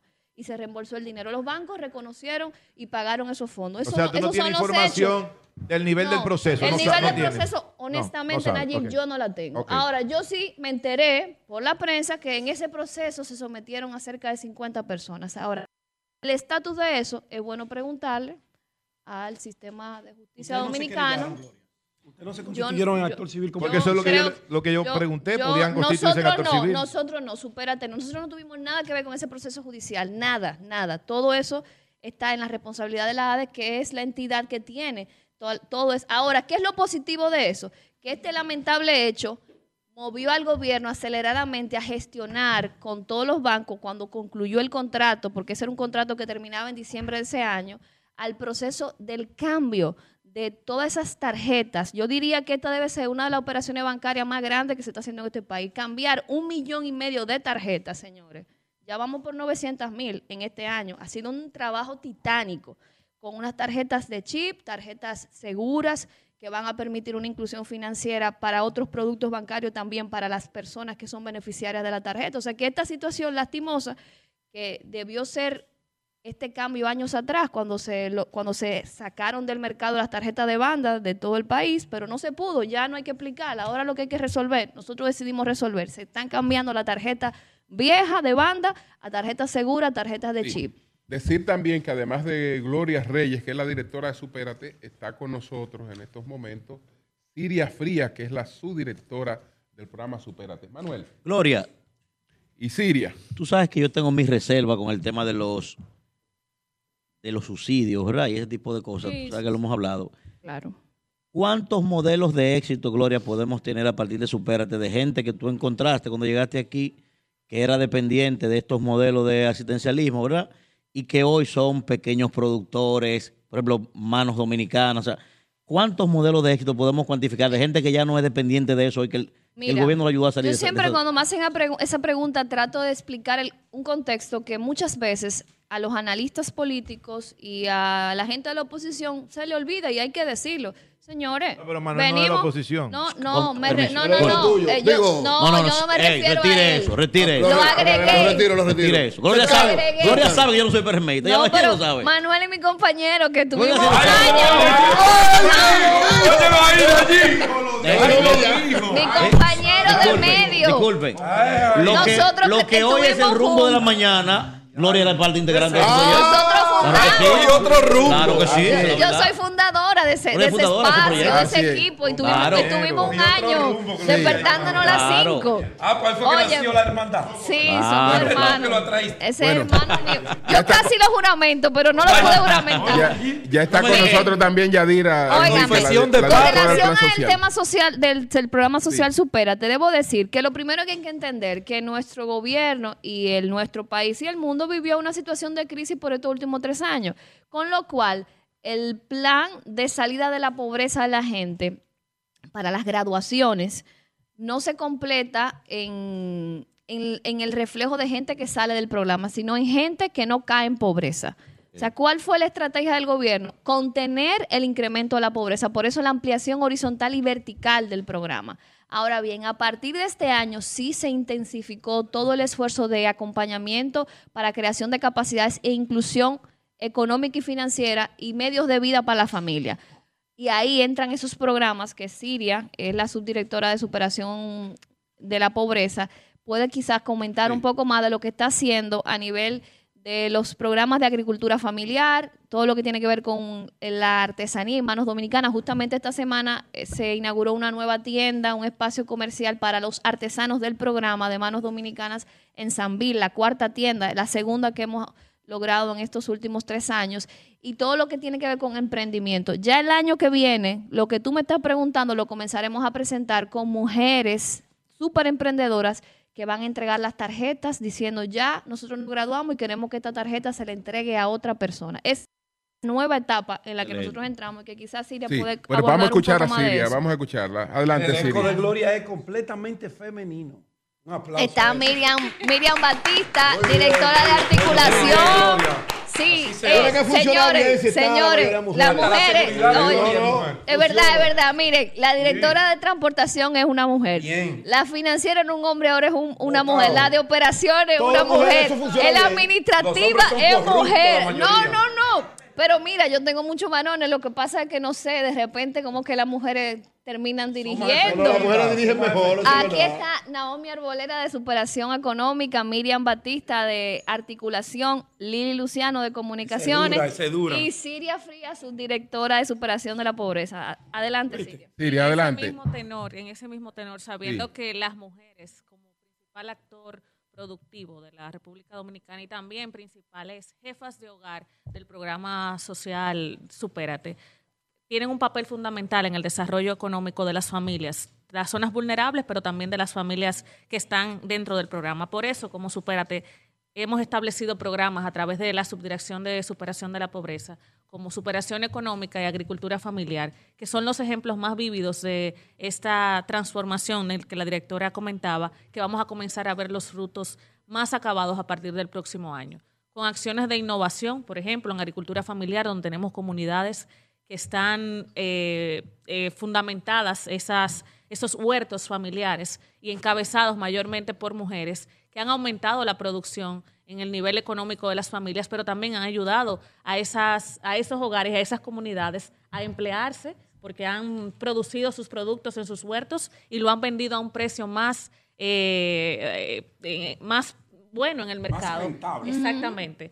Entonces esto ha permitido, esta intermediación ha permitido que esas familias que están en esos programas, en este caso de agricultura familiar, puedan superar la pobreza. Pero no solamente con agricultura familiar, también tenemos el proyecto de superemprendedoras que mencionaba la directora, donde un grupo de mujeres son formadas y acompañadas en todo el proceso de emple- empleo o emprendi- emprendimiento en este caso, para buscar justamente tener las herramientas para poder salir adelante con su venta de arepas, en este caso, con sus eh, actividades de catering y, y una serie de actividades que realizan estas mujeres superemprendedoras. O sea que todo esto que realiza el programa social Superate va a buscar justamente desarrollar esas habilidades en las familias para que puedan salir de la pobreza y que pronto vamos a ver esos Siria, resultados. eh, Nayib, eso es lo que hace Supérate. Sí. El acompañamiento y la formación ¿Cómo? y la capacitación para la inserción productiva de la familia. No ¿Cómo? entregar tarjeta. Lo que ¿Cómo? pasa es que la tarjeta se llama como la institución. Y somos decir, más que una tarjeta. el- el- los niveles de, de- de pobreza,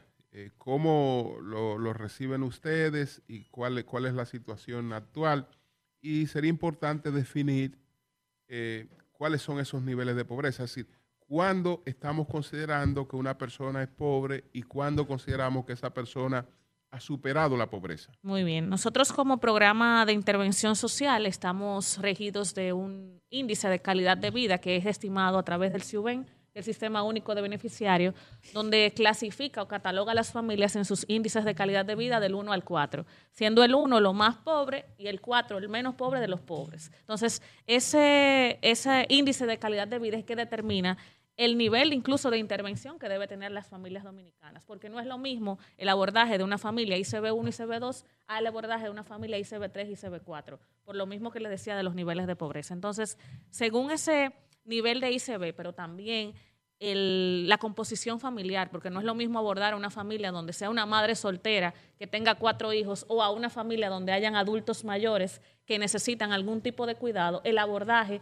es, es totalmente distinto. Y Supérate busca eso. Primero, focalizar las intervenciones que se van a realizar según ese índice de calidad de vida, pero también la composición familiar de la familia y según los proyectos o programas que tenemos, intervenir según lo que necesite esa, ese hogar. Cilia, el- ese, ese programa de acompañamiento a las familias, con esto de las agriculturas familiares y otros programas que tienen que ver directamente con el territorio familiar de esas personas en condiciones de vulnerabilidad, ¿no chocaría un poco con lo que es el programa que tiene Promipyme o trabajan en conjunto? decirles que nosotros como institución tenemos la responsabilidad de acercar a las familias a los servicios públicos. Y una de las eh, características primordiales de la institución es que hemos hecho relaciones interinstitucionales, tanto con organismos eh, per se del, gobierno, pero también con organismos que no tienen que ver con el gobierno en esas asociaciones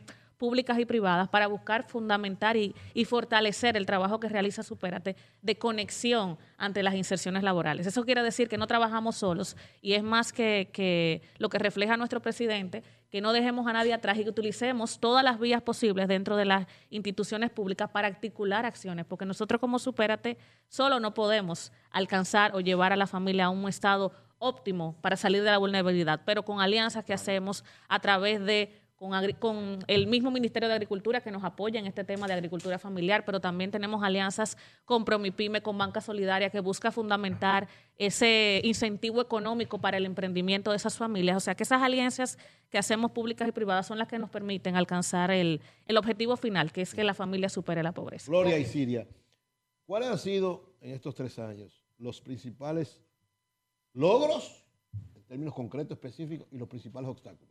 Bueno, eh, vamos con los logros, que es lo más positivo, lo más bonito. Yo diría que lo prim- lo- el principal logro La pregunta desde, tan difícil desde- que hace Eury. ¿eh? desde mi No, punto de vista, estamos- no, no, no, la no, pero yo lo decimos. El principal. Pero deja que me ponga una suave, póngala difícil tú.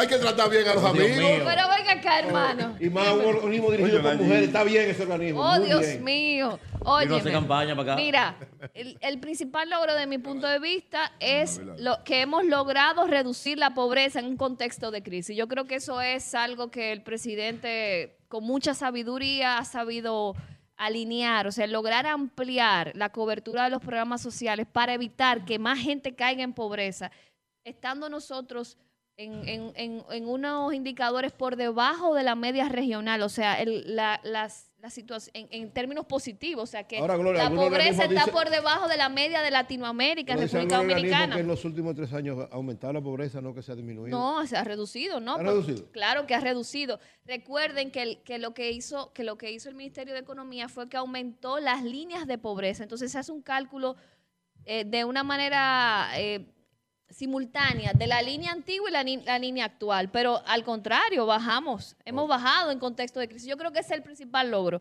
Que no es solo de la parte social, que tiene que ver con la creación de empleo, con la, la activación de la economía, pero nosotros tenemos una, una parte de ese aporte. Yo creo que ese es el principal logro. Luego, que hemos identificado un mecanismo de respuesta a situaciones de emergencia que no teníamos antes, que lo aprendimos con la pandemia, con el programa Quédate en casa, nos dimos cuenta que había que tener una respuesta desde la protección social que rápidamente auxiliara a la gente para que ante un fenómeno no, no esperado cayera en pobreza.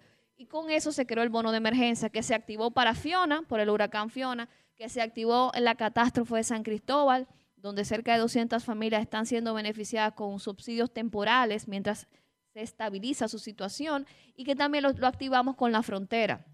Y muy posiblemente Ahora estamos esperando, es muy posible que se haga en esta ocasión también. Entonces eso es un logro importante porque es un mecanismo de respuesta que no tenía el país y que está siendo modelo para otros países. Ya hemos tenido intercambio bilateral con cinco países diferentes que vienen aquí a entender cómo funciona el bono de emergencia. Y eso está sistematizado y documentado en un manual operativo que elaboramos junto al Banco Mundial, el Programa Mundial de Alimentos. O sea, yo creo que es un logro importante para el país, Gloria, esa parte. Gloria, ¿qué Espérate que faltan los aspectos difíciles, complicados. Y yo te diría que los aspectos compli- más complicados siempre, de- de- sobre todo de una persona que tiene una sensibilidad política y social como la mía, está en que como institución hemos tenido la expectativa de hacer un mayor impacto en acciones que quizás no hemos podido por términos presupuestarios. Eso es como que el, el mayor desafío que nos ha tocado, eh, sobre todo en lo que son los acompañamientos socioeducativos y acompañamiento sociofamiliar. ¿Por qué? Porque el programa aumentó de 800 mil familias a un millón y medio de familias, con lo cual, en el contexto de este tipo de política el que se hace hoy, la política eh, dominicana, donde tú no puedes aumentar nómina, pero tú tienes la demanda doble de trabajo y si aumenta nómina hay una crisis en, las re- en las redes sociales, es complejo, entonces es, que- un es contexto que ustedes vendieron en la oposición que eso era malo. Pero, Ahora amor, lo están no, viviendo pero es un tema de en carne realidad. propia. Si tú estás aumentando servicios, si tú estás mejorando calidad de Tienes vida, que aumentar la tienes que aumentar el personal Pero que da, lo que da- como que malo. da- pero está bien, yo te estoy hablando Se de arrepiente usted de no, eso, es ¿verdad, que yo no, es que yo nunca, yo no, yo no critico que se aumente el servicio y que se mejore Eso es garantía de servicio para la gente. Sí. Yo no estoy en desacuerdo con eso. Claro que no. Entonces yo te diría que es un desafío también que hemos tenido. Hemos ampliado, hemos requerido una, una, una mayor cobertura en personal humano, porque esta institución es de gente. Nosotros lo que hacemos es gente, supervisar, seguimiento, acompañamiento. Y ante este contexto tan complejo, nos, no, quizá no hemos podido crecer en esa demanda, de esa necesidad de las familias. Con lo cual, lo que se ha hecho es mejorar, y todo, es- todo lo, lo adverso tiene una parte positiva. Hemos mejorado los, moca- los mecanismos de focalización y seguimiento de la familia mediante la tecnología, el cruce de data administrativa con la TCS, con el SIUBEM, con, el- con la interoperabilidad. O sea, eso ha traído una parte positiva, pero en su momento sí fue un desafío al principio porque decíamos, ¿cómo vamos a manejar esto? Tenemos que visitar a la gente, tener información y no tenemos los recursos, no podemos hacerlo por el contexto que está. Gloria, bien. Adelante, Pedro. Gloria, el, en días recientes circuló un video en las redes sociales, creo que en San Francisco de Macorís, donde había un gran tumulto que hasta... No había un la gran seguridad- tumulto, no hubo un gran tumulto. hacer la pregunta. por no te- Hubo un gran bulto con, esa, con eso, un gran bulto lo que hubo con eso. Pero, pero, Pero no un tumulto, un gran bulto. pero y a mí me da mucha pena, porque ¿cómo es posible que los medios publiquen cosas sin tener una fuente, sin tener un contexto? Tú viste un video y tú lo subiste. ¿Qué fue lo que pasó? Un guardia se cayó abriendo la puerta. Se cayó el guardia. ¿Y qué hizo la gente? Entró junta. Simplemente, señores. es un tumulto. se- mi amor, pero. Lo que se lo que pero- se armó. pero de cinco minutos. La pregunta mía es, No, quizás ya- te yo vi pueda ayudar a pero una oye, yo- respuesta que yo vi le un aclare a la comunicador, gente. Yo vi un comunicador que dijo que había que suspender las No, pero entregas que eso no, no. por ese gran desastre que había. Pero no fue Señores, del Sol de la no, mañana. no, un comunicador, Pero estos periódicos, tú sabes, de estas cosas digitales, Sí. que ahora cualquiera le está quitando el trabajo a ustedes, que dice que el comunicador, maestro. espérate, tú déjame terminar este contexto para que la Termina. gente sepa, Nayib. mi amor. Nosotros tenemos 30 días haciendo entrega de 30 mil tarjetas diarias, ADES, los bancos y Supérate. En, 15, en casi 50 puntos simultáneos en todo el país. Y un guardia se cayó, subió una gente un video y ya hay un caos. O sea, eso, eso no está ¿Qué bien, eso ahí? no está bien. O sea, también y todo. O sea, yo creo que tenemos que ser un poco más responsables en el ejercicio de la comunicación. Algo muy positivo, maestro, algo muy positivo que hay que decir eh, sobre Gloria y su dirección en, en Supérate es que aquí no venden boletos a los empleados, como en otras ¿Y instituciones. a qué viene Aquí eso? ¿Por qué tú traes eso ¿Y a colación? eso Porque aquí? si no se hace... Aquí no hacen eso, aquí no hacen ¿Pero a qué eso. viene eso? Comen Lili, propio Lili, café con allí, tiene que tomar eso. No, maestro, ¿y a qué viene eso? ¿Pero a qué viene eso aquí, maestro? Estamos Gloria, hablando de, muy duro. estamos hablando de otra cosa, Gloria, maestro. Gloria está explicando algo. ¿Qué viene eso? Gloria, porque también está... Gloria parece No, poco, pero, pero, voy no. a decir lo positivo de todo el proceso que estamos teniendo. Miren, señores, el hecho de que esa situación de la semana pasada generara un video viral que medios importantes lo pusieron con titulares rimbombantes, no sirvió para que muchos de los beneficiarios que no sabían que estaban haciendo las entregas, pues entraran al portal, buscaran su información, porque para lo que me llamaron para decirme la sugerencia que se le agradezco de cómo organizar una fila, nosotros, para que ustedes sepan, tenemos un personal que llega a las 5 de la mañana. Ese personal entrega entre 500 y 1000 tickets por centro. Se organizan y se priorizan a los adultos mayores, a las personas con discapacidad, que son los primeros que van en la fila. Pero la gente llega a una hora muy temprana, a veces a las 4, no porque las convocamos, les decimos el día que tiene que ir, pero la gente va el día que puede ir, porque la realidad de esas personas es que su situación, si el día que pueden ir es hoy, van y punto. Tú no puedes controlar eso. Y los bancos, que son los que entregan estas tarjetas, recuerden que esto es un producto bancario, esto no, es- esto no es una tarjeta del gobierno, esto es un producto que es un banco que le emite, una marca, tiene una marca que entrega la tarjeta. Los bancos llegan a las 8 de la mañana porque es el horario que llega. Entonces la gente que llega a las 4 y el banco abre a las 8, las entrega, ¿qué pasa? Está desesperada, quiere entrar al mismo tiempo. Entonces yo agradezco que mucha gente me llamó, me, me demuestra que hay gente que se preocupa por mí para darme sugerencias, pero yo les digo que nosotros tenemos tres años haciendo estos operativos, que es una población que cuando tú entras mil, mil quinientas, dos mil personas en un centro, por más orden que tú quieras hacer, habrá un día que pasará una situación como la que pasó. Escuchaste ahí, Pedro, Finalmente- Pedro, Inquisidor, escuchaste la finalmente- respuesta. Pedro, no. No. Inquisidor. todos ustedes son mis amigos Gloria, aquí. Gloria, Gloria, Si yo hablo mal de Gloria Lili va de una vez. Gloria, a- sabemos que temprano, No, es muy temprano, que las elecciones no son hoy, pero y que, por ejemplo, el PRM ni siquiera tiene definida una candidatura en la capital para eh, todavía. No, ninguna de Las las, dos boletas. no, la- Las no- dos no la boletas. tiene definida. La alcaldesa no quiere Sin ser embargo, alcalde. Gloria, sin embargo, Y- y a la sin embargo, pasa algo que no pasaba hasta hace poco. Eh, en todo lo que se ha hecho provisionalmente, eh, Omar Fernández aparece por encima de cualquier aspirante senatorial del PRM en la capital y en la provincia ni se diga. En la provincia ni se diga. Es decir, en la provincia sería 3 a 1 eh, la, la- la- la diferencia provisional. Entonces, eh, ¿qué tú crees que puede, que puede, que puede pasar? Bueno, yo, yo te digo, como aquí todo el mundo maneja encuestas, Sí. en este país todo el mundo maneja encuestas, evidentemente yo manejo encuestas también. Ok.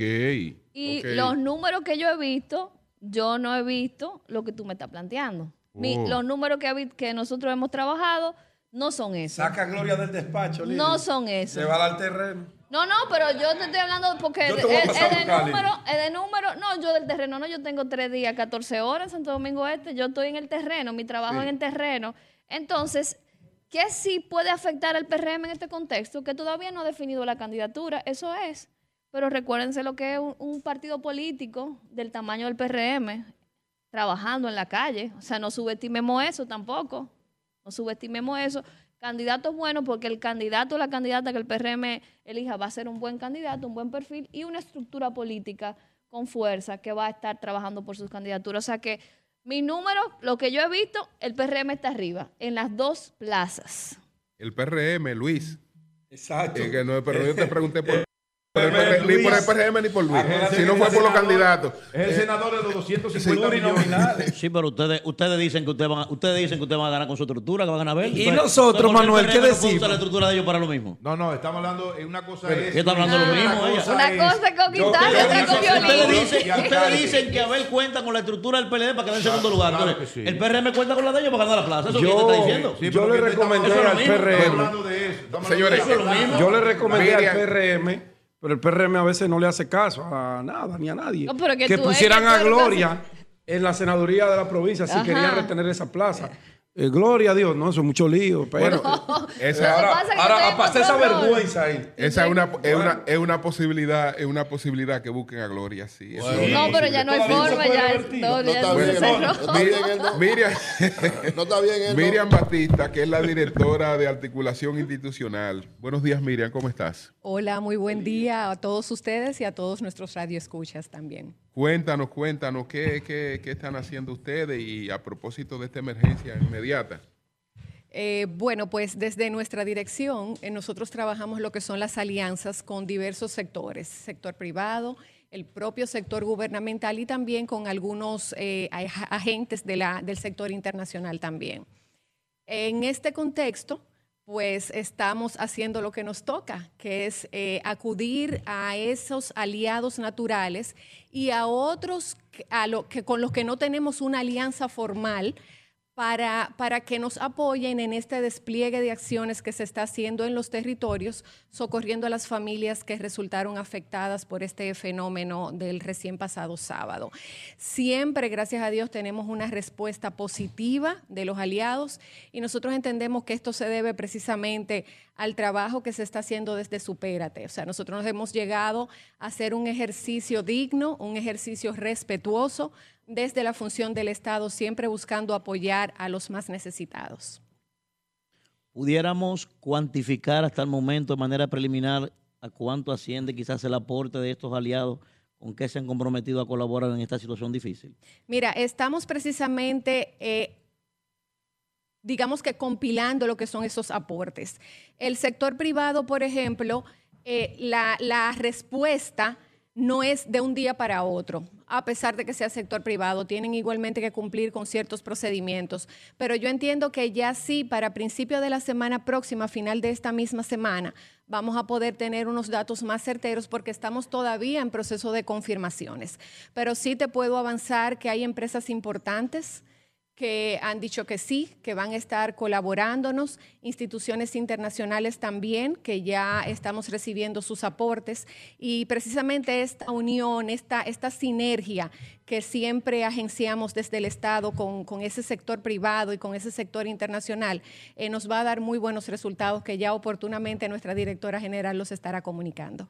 Bueno, pues gracias a Miriam Batista, gracias a Gloria. Nosotros vamos a hacer una pausa. Ya anunciamos que está con nosotros la directora del Plan Social, está también el director de los comedores económicos del Estado. Sí, Don Julio, he estado tratando de hacer contacto con el general jefe del Cuerpo de Bomberos del Distrito Nacional, el señor eh, José Luis Frometa, pero él está ahora mismo dentro de las instalaciones del Ministerio de Educación. In situ. Eh, exactamente. Cumpliendo con su labor. Con el equipo de bomberos, ¿verdad? Que está eh, sofocando este conato de incendio. Me informan que el incendio, que el incendio no ha sido eh, muy grande, aparentemente, pero que están verificando bien en todos estos departamentos, ¿verdad? Para, para evitar eh, cualquier, cualquier situación. O sea que que hay mucho humo, que están ventilando, que están viendo todo lo, lo que ha ocurrido allí en la mañana de hoy en el Ministerio de Educación. Bueno, son las 9, 4 minutos, el sol de la mañana desde el Gabinete de Políticas Sociales del Gobierno en un programa especial. Cambio y fuera.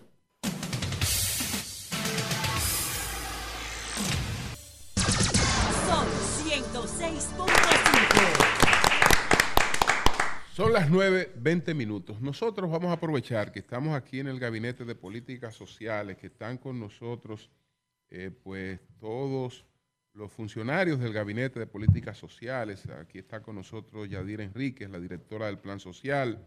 Está Ed- Edgar Augusto Félix, el director de los comedores económicos. eh, Tony Peña Guava, que es el coordinador del Gabinete de Políticas Sociales. Entre otros, Gloria Reyes, con la que conversamos. Entonces, vamos a aprovechar porque vamos a abrir los teléfonos para cosas puntuales. No politiquería de que eh, ataques o defensa.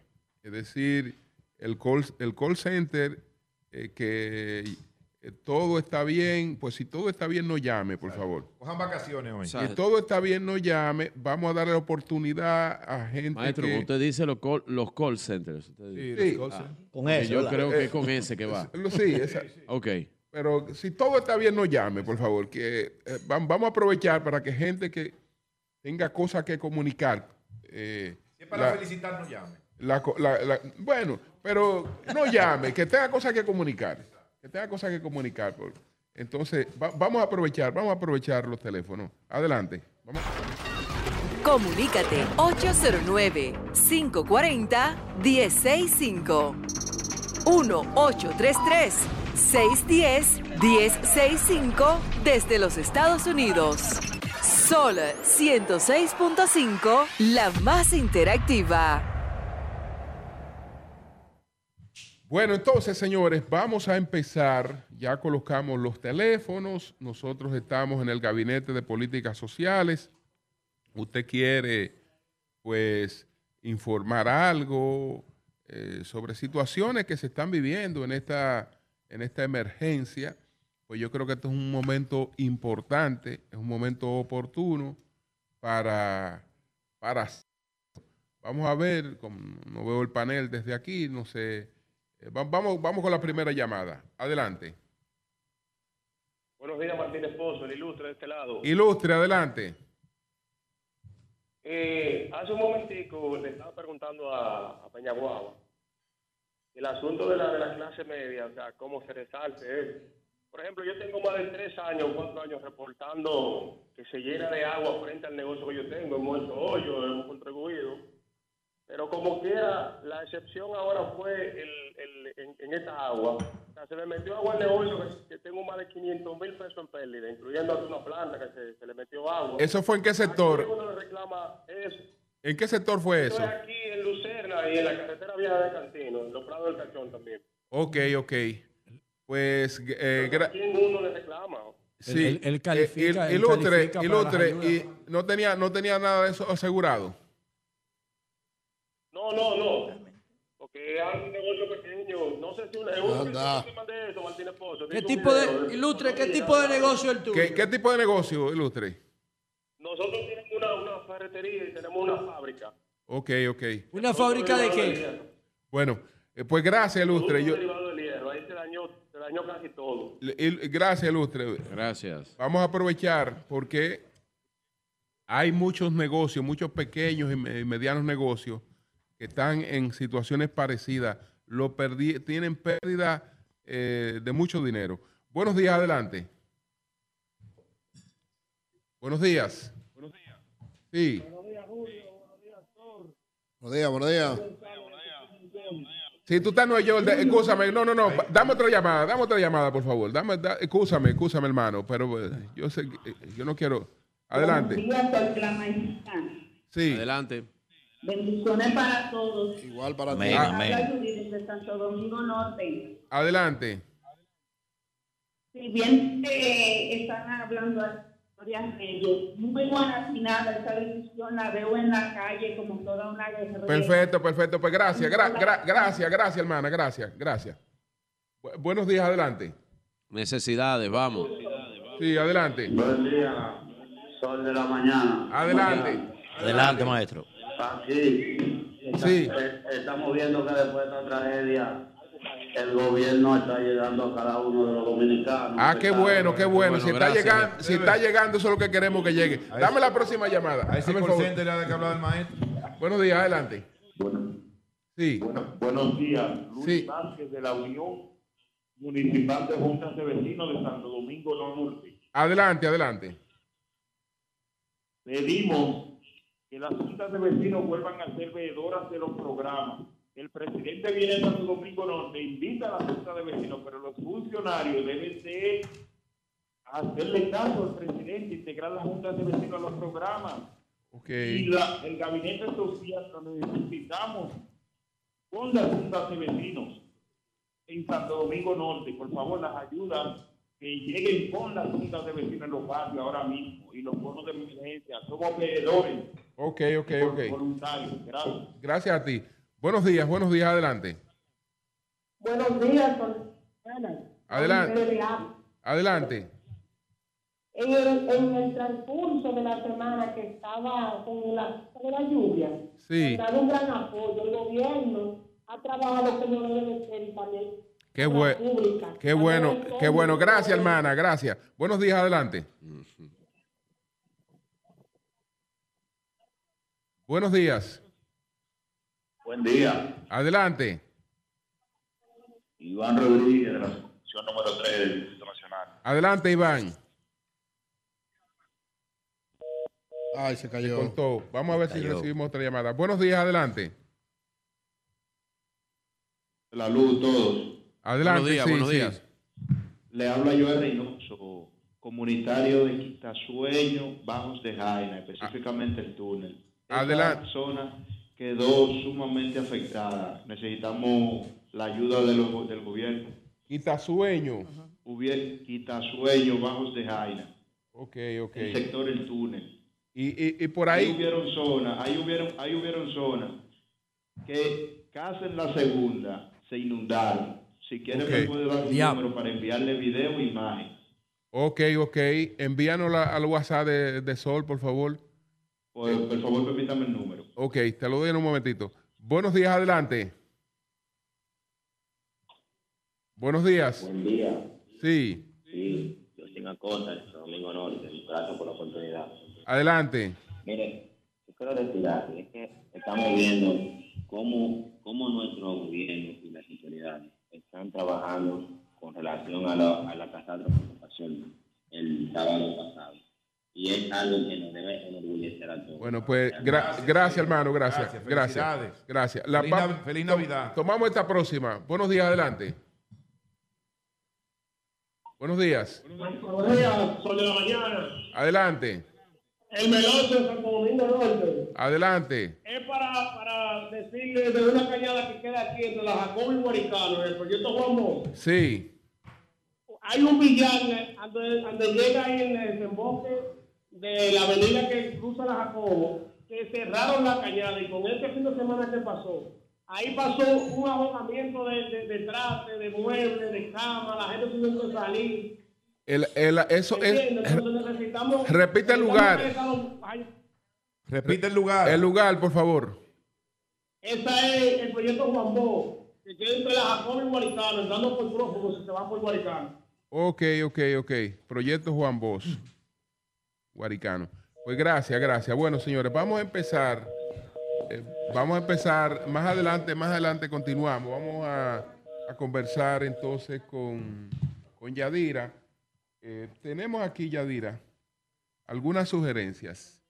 Una persona que habla de la necesidad de que estas ayudas integren a las juntas de vecinos. Eh, hay una, una inquietud en sentido general sobre negocios que han sido afectados por eh, este disturbio, gente que ha perdido gran parte de su capital de trabajo. Entonces, eh, la situación de Quitasueño y ahora lo del proyecto Juan Bosch. Buenos días, Yadira. Adelante. Muy buenos días. Eh, un saludo afectuoso a todo y cada uno de los prestigiosos comunicadores de este programa y un saludo a todo el pueblo dominicano. Bueno, sí, eh, tristemente eh, lo, que, lo que nos trae aquí no son precisamente situaciones eh, que deben de alegrar, sino son situaciones que preocupan y ocupan al gobierno dominicano y debe de preocupar y ocupar a toda la población. Eh, con relación a, los eh, planteados por eh, los medios que llamaron hace unos minutos, Quitasueño de Jaina y la provincia de San Cristóbal fue afectada fuertemente. Los Cacao, Cambita, Pueblecito, Jaina, Yaguate, realmente el puerto, eh, la provincia entera fue impactada fuertemente. Eh, hemos estado trabajando en lo que a nosotros nos corresponde en primera parte, que es en la entrega de raciones. Eh, quiero decirles que desde la semana, desde el día antes de que ocurriera el hecho de las aguas, nosotros distribuimos a nivel nacional en todas las gobernaciones unas 150 mil raciones alimenticias de forma tal que en cada provincia eh, hubiera eh, con qué asistir en, primer, en principio cualquier situación que, que aconteciera. Inmediatamente las aguas ocurrieron, el mismo día eh, se despacharon a las provincias que estuvieron en la alerta roja, todo el sur, el sur profundo, desde Pedernales, Independencia, eh, Bauruco, Barahona, eh, Azua, Peravia, San Cristóbal, Ocoa. Eh, Padre, las casas y las yayas que fueron de las partes eh, Palmar de Ocoa, eh, de las más afectadas, La Bombita, etcétera. Aquí en el Gran Santo Domingo, que aunque no fue inmediatamente los efectos de las aguas, primero fueron en esos, en esos sitios y en la provincia de Sánchez Ramírez, que fue anegada totalmente, pero más adelante se incorporó la provincia de Duarte y todo el Gran Santo Domingo, donde las catástrofes han sido tremendas. Eh, la circunscripción 5 entera ha sido abatida. Eh, Pedro Brán, La Guayiga, Los Alcarrizos, Palmarejo, toda la circunscripción número 5. Y ni hablar de Santo Domingo Oeste, que realmente hay que ir a verlo.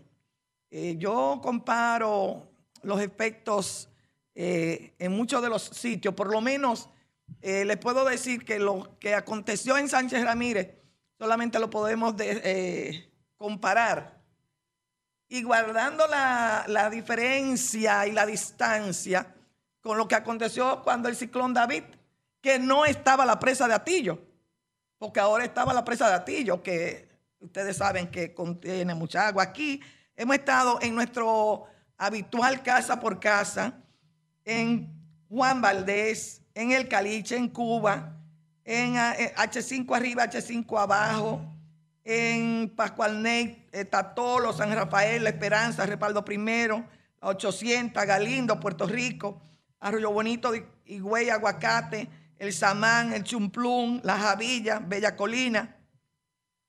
Y como les decía, Azua, Peravia, Sánchez Ramírez, Duarte, Monteplata, Santo Domingo Oeste entero, Este, Norte, los miaitos de aquí del Distrito Nacional de la circunscripción número ¿Cómo se uno. y- eso? José, así se llama. José quiere que tú le digas ese nombre otra vez. Hay uno que se llama Jarro No, Sucio. no. Dile el nombre otra vez a José. Sí, los miaitos. José lo conoce, José fue diputado. Sí, José lo conoce muy bien. O el- Eh, ahí una, fue. una comunidad así no se Sí, puede desarrollar ahí- y cambiar el nombre. pero, pero fíjense, ustedes vieron, ustedes vieron eh, el impacto de las aguas bajando de la Nacaona, la José Contreras. Esa, ese hoyo que está ahí abajo es precisamente ese barrio de los Miaitos. Eso debe ser. Y eso entonces, Eso ¿Se fue un trae desastre. donde, estaba, de donde está el seguro Banreserva? Eh, Eso es por, por ¿en dónde estamos hablando? Oh, no, es- la- la- eso es La cerca de Churchill. no, no, no, no, no, no. eso la está por, la eso está por los kilómetros. Eso se llama. Ya. Sí. Pero eso Eh, hay que cambiar el nombre. Entonces, también en el hoyo debate, que tú lo conoces Sí, muy eso bien. sí, el hoyo de bate. eh, sí, bate eh, los platanitos. que tenía un colmado. Sí, los platanitos. Pero en el hoyo debate llegó a alturas que. Siempre, eso Los, siempre- plata- eso los platanitos, siempre- los platanitos en la Churchill, ¿verdad? Sí, la Churchill, Eso sí. se inunda de Eso, forma terrible. esos entre eh, la Yaya, Palmar de Ocoa, como le dije, María Trinidad Sánchez, que ha estado, y Tamaná, en el municipio de, de- de Sánchez, eh, y Padre Las Casas, han sido de los puntos, ya les dije, hemos estado atendiendo, y como también le dijo la compañera Gloria Reyes, a nosotros nos corresponde eh, ser transversal y llegarles a todas partes, a todas las provincias y a todos los compañeros eh, que tienen a su cargo ahora mismo la responsabilidad de coordinar las acciones para enfrentar la situación. En Santo Domingo Norte está Ángel de la Cruz con un equipo, entonces es con ellos y las juntas de vecinos es también con las intendentes y las gobernaciones que nosotros trabajamos incluyéndolas a ellos. Hay juntas de vecinos que tienen, que reciben asignaciones eh, mensuales. Eh, tomamos, en, tomamos aquí la nota de el oyente que llamó. Sí, ya dirá, un, pa- un vamos con él inmediatamente, pero tenemos al director de los bomberos, al general Frometa, Luis Frometa, para que nos cuente eh, qué fue lo que pasó en el Ministerio de Educación. Eh, buenos días, buenos días, general, adelante. Buenos días, don Julio. Un abrazo para el equipo. Sí. Adelante, general. Eh, cuéntenos la situación del Ministerio de Educación. Fíjense, a eso de las 6 de la mañana fuimos informados de que estaba saliendo humo aquí en el ministerio. Inmediatamente enviamos varias unidades. Aquí localizamos en el área de recursos humanos, tienen una pequeña cocina la cual se incendió y ya fue sofocada eh, en su totalidad. Y ahora eh, está trabajando el departamento técnico para hacer el levantamiento de qué causó el incendio. Ok, pero fue, fue, fue, fue un conato solamente ahí en la, en- en la pequeña área de la cocina. Sí, prácticamente fue un conato en la parte de la cocina. Si se dio una, eh, la cocinita tenía unos escritorios, tenía una, varios utensilios que se usan para la cocina, un microondas. Y estamos haciendo un levantamiento de los equipos que se usaban ahí. Y ya el departamento de, de- de mantenimiento aquí del área nos están ayudando a identificar cuál- cuáles eran los productos que se usaban. General, eh, se dijo temprano que posiblemente resultaron afectados otros departamentos que están contiguos a recursos humanos. ¿Eso es cierto o no? Para nada, para nada. Solamente el área de recursos humanos y justamente en el- la cocina se incendió. Ahí hicimos la extinción y evitamos que el incendio se propagara. Está todo bien en la está- está haciendo la extinción, tranquilo. normalmente se usa agua y se usa eh, unos garfios para romper el chirro y que el humo salga. Eso sí pudimos eh, romper en, lo- en el pasillo del área de recursos humanos. General, ¿está disponible el informe de lo que ocurrió en Interior y Policía hace algún tiempo? Eso lo entregamos al Ministerio de Interior y Policía, el informe. Ok, ok, ok. Pues muchas gracias, muchas gracias, general, muchas gracias. Siempre a la orden. a la orden. Por, cierto. Julio, ah, me, me mandó, me llamó Moisés González que hubo un pequeño eh, como incidente con el ministro, que ellos lo estaban entrevistando a raíz de lo ocurrido esta mañana con el conato de incendio y Con el ministro de con Educación. el ministro de Educación. Y Moisés, Hernández. Moisés le preguntaba, ministro, se dice que fue en las áreas de compras y contratación el incendio. Y el ministro ahí en una actitud un poco, un poco, un poco, un poco, no mucha, Eury, intolerante. Le pegó su bocha a Moisés ahí delante de todos los periodistas y abandonó prácticamente la improvisada Él, él- él es un intolerante. comunicación con los periodistas y Él eso. es un intolerante. Eso no está bien. Eso Usted responde, los periodistas andan cumpliendo con su trabajo. Ellos vi- nosotros vivimos de eso. Los reporteros salen a eso, a buscar noticias. No, no se vio bien, ministro. Bueno, bueno, no se vio bien eso. Yadira, Lo, eh, lo que iba- pasa es que si le hacen esa pregunta de morbo, No, no es una pregunta. Oh, pero, porque te pregunten en la que tenía que aclarar que no. Le vas a trazar la Solamente hay que decir que no fue ahí. No, no, no, no, imposible. Tranquilo, ¿qué fue lo que Es que tú no conoces este oficio. Bueno, No, no lo conozco. Tienes que Ni quiero conocerlo. Para que sienta lo que es el reportero, que No, un no, funcionario te pero dé un bien. Gracias a Dios que yo nunca fui reportero. Está bien. Gracias a Dios. entonces Yadira, eh, Salomón me hubiese quedado chiquito. Yadira iba a abordar eh, el tema de una de las llamadas. Adelante. Sí, sí, les decía que anotamos aquí el tema del radio oyente que eh, solicitaban que se fuera al proyecto Juan Bosch, que había entre la Jacobo y Guaricano alguna situación. Tomamos la nota para entregársela a la persona que está encargada ya, que es el compañero Ángel de la Cruz. Y las notas, eh, tomamos las notas de las personas que estaban haciendo, haciendo algunas sugerencias para que sean tomadas en cuenta. Eh, Yadira, ¿alguna previsión de, digamos, de emergencia? ¿Le han asignado fondos especiales al plan social? Sí, eh, pero yo quiero decir algo, porque eh, no, cuesta mucho trabajo. La gente no tiene idea eh, el esfuerzo humano que representa hacer operativos masivos casa por casa, entregándolo en las manos. Eh, sin embargo, nosotros hemos decidido implementar ese, esa forma en nuestros operativos.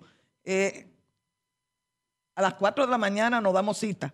Comenzamos a las 5 de la mañana.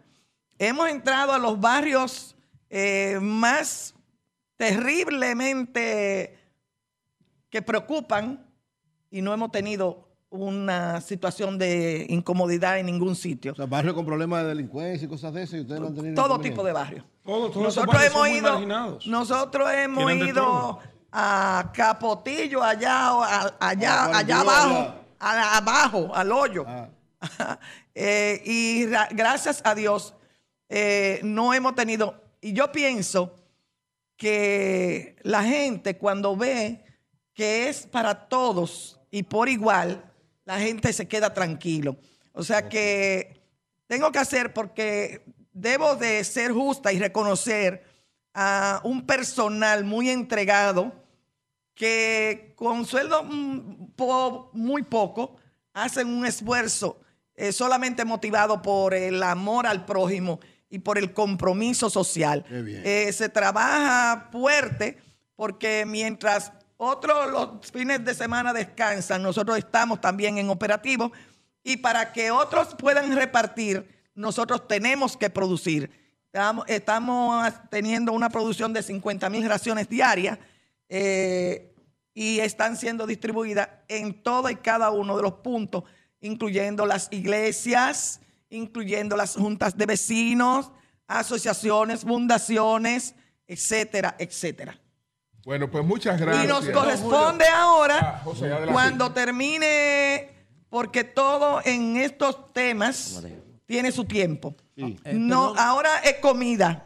Ahora es comida. ahí. Ahora, Entonces, cuando termine el proceso de la comida, Directora. tienen, eh, viene la limpieza. Porque una casa llena de lodo, tú no le puedes Directora. llevar. O sea, le llevamos colchonetas. Directora, Luego, directora. Ah, adelante, José. Uno, uno supone, viendo todas estas instituciones, este mismo, el gabinete, el tema de Gloria, de la Supérate, el tuyo, del plan social, eh, los comedores económicos, ustedes tienen una división del trabajo. O sea, ¿cómo se reparten las cosas? Ya tienen un diagnóstico. Lo que van a distribuir, ¿cómo se los reparte? ¿Cuál es la función específica de cada una de estas instituciones? Mira, eh, por ejemplo, mi- mira lo que acontece en... Para que la gente sepa Sí. quién le va a pedir, ¿verdad? Sí.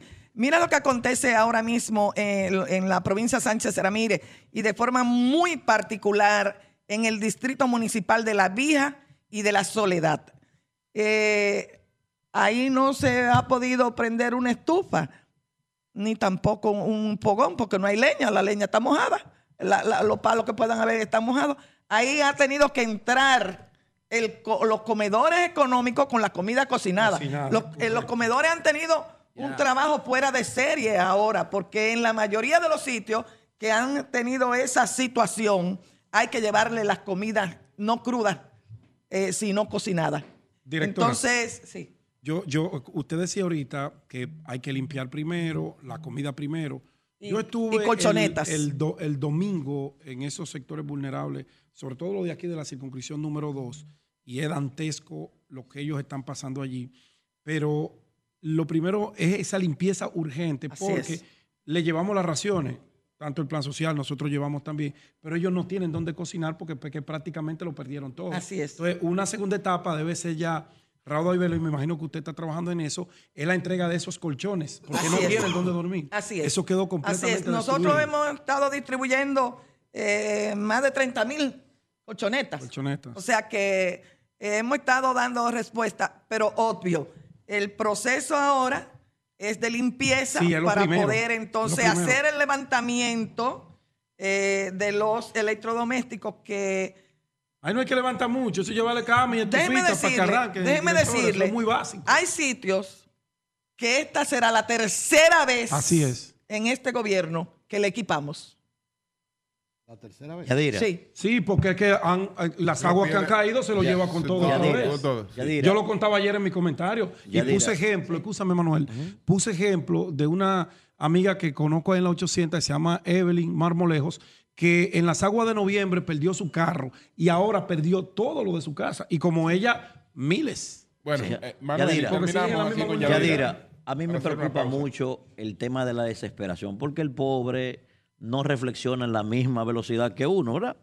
Entonces, Tony hablaba aquí ahorita de que se va a hacer una compra masiva. Usted hablaba de que en este momento es para el tema de la comida. Yo vi varias patanas ayer que mandó el ministro Paliza rumbo a Ocoa y rumbo a Aso para, para el tema de la reconstrucción. Y, los pla- y, la- y el, el plan social. Y sé, que, y sé que hay un tema logístico, ¿verdad? Con los suplidores. Pudiéramos decir aquí al pueblo dominicano más o menos una fecha aproximada de cuándo la gente va a comenzar a recibir las camas, los televisores, las estufas, para que la gente llevara un poco de tranquilidad. Pudiéramos decir algo aquí sobre eso. Yo pienso que ya en la semana estarán eh, comenzando a recibir, en la, a, a finales de semana, principio de la semana próxima. Pero lo primero que van a recibir son las camas, la- la- la- las televisores van después. Eso va después, eso no es urgente. Eh, las camas, las estufas y la, la nevera. Esa- esas, eh. Sí, Colchones. Sí, Y los colchones. Eh, yo quiero decirle y despedirle, agradecerle a todos. Eh, muchos de ustedes, ya nosotros habíamos tenido la oportunidad de compartir con ustedes, eh, de decirles que nosotros agradecemos eh, lo que ustedes representan, que es una ventana, porque a ustedes le llegan, eh, le notifican rápidamente cualquier situación, muchísimas veces primero que a nosotros.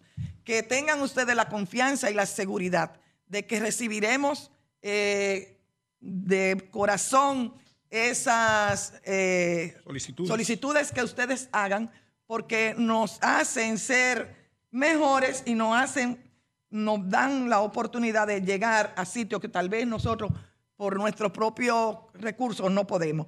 Finalmente, quiero decirles que eh, yo sé que estos tiempos son tiempos de mucho, mucha espuma y poco chocolate. Yo soy un agente de acción, tal vez no tanto de exhibición, pero sí estoy a la orden para todo el pueblo dominicano para servirles. Muy bien. Bueno, pues muchas gracias, a Yadira. Gracias, Yadira. Yadira Enrique, la directora del. Plan Social de la Presidencia. No, Nosotros no, vamos a no, hacer no. una pausa para eh, continuar en un momentito con este programa desde el Gabinete de Políticas Sociales del Gobierno. Cambio y fuera. El sol de la mañana, El Sol de la Mañana, transmisión especial desde las oficinas del Gabinete de Políticas Sociales del Gobierno.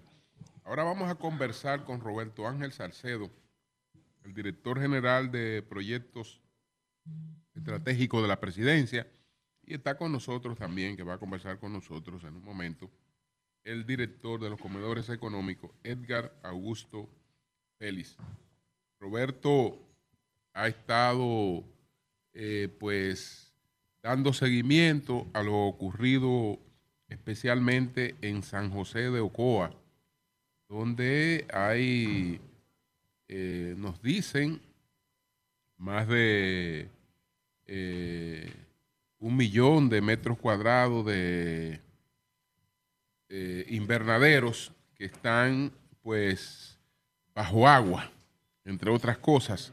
Así que vamos a, vamos a conocer eh, de parte de Roberto Ángel Salcedo cuál es la situación que ha podido percatar en San José de Ocoa y qué tipo de respuesta está dando el gobierno.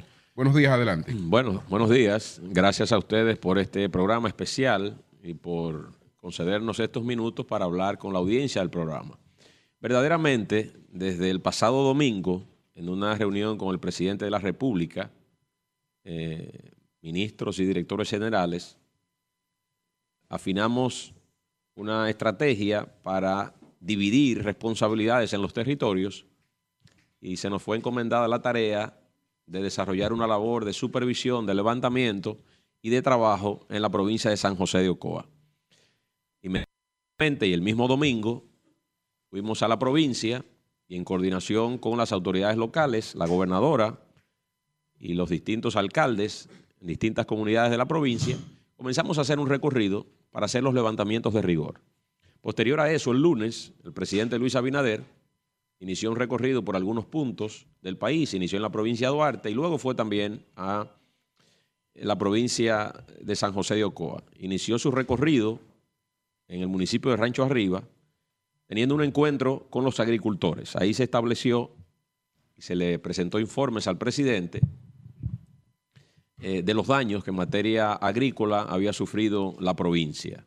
Eh, esto también en coordinación con el Ministerio de Agricultura. El ministro Limber Cruz estuvo acompañando al presidente y se han hecho los levantamientos de rigor también con la presencia de Fernando Durán como administrador del Banco Agrícola, buscando la manera de ver cómo el gobierno, una vez más, va en auxilio de esos productores que se han visto afectados por eh, la consecuencia de este disturbio tropical.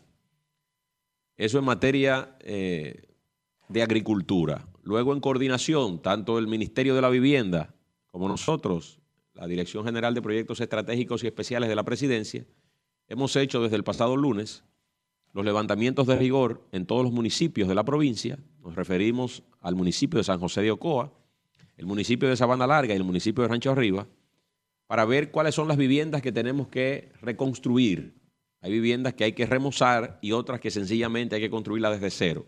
En los actuales momentos, ya tengo las primeras gráficas, tanto los equipos del MIBET como los de PROPEP comienzan formalmente en el municipio de Ocoa a hacer las primeras reconstrucciones en estos momentos que se lleva a cabo la entrevista. Nosotros vamos a hacer la división por municipio. Ayer recibimos la visita del ministro José Ignacio Paliza, de la buena amiga Yadir Enríquez del Plan Social, el director de INESPRE, Iván Hernández, y otras instituciones, también prestando asistencia en el municipio de Sabana Larga. Ahí se llevaron unas patanas de madera, de zinc, que con unas brigadas del MIBET, de manera puntual en ese municipio, se habrán también de hacer reconstrucciones. Hablamos, en términos generales, vamos a tener que impactar poco más de 120 viviendas en toda la provincia de San José de Ocoa, comprendida en sus tres municipios y sus cuatro distritos municipales. Por tanto, eh, es una labor que iniciamos el mismo domingo, hicimos eh, descenso también el pasado lunes, antes de la llegada del presidente, habíamos hecho algunos contactos, eh, habíamos informado a la prensa local lo que pretendíamos hacer y hemos estado desarrollando.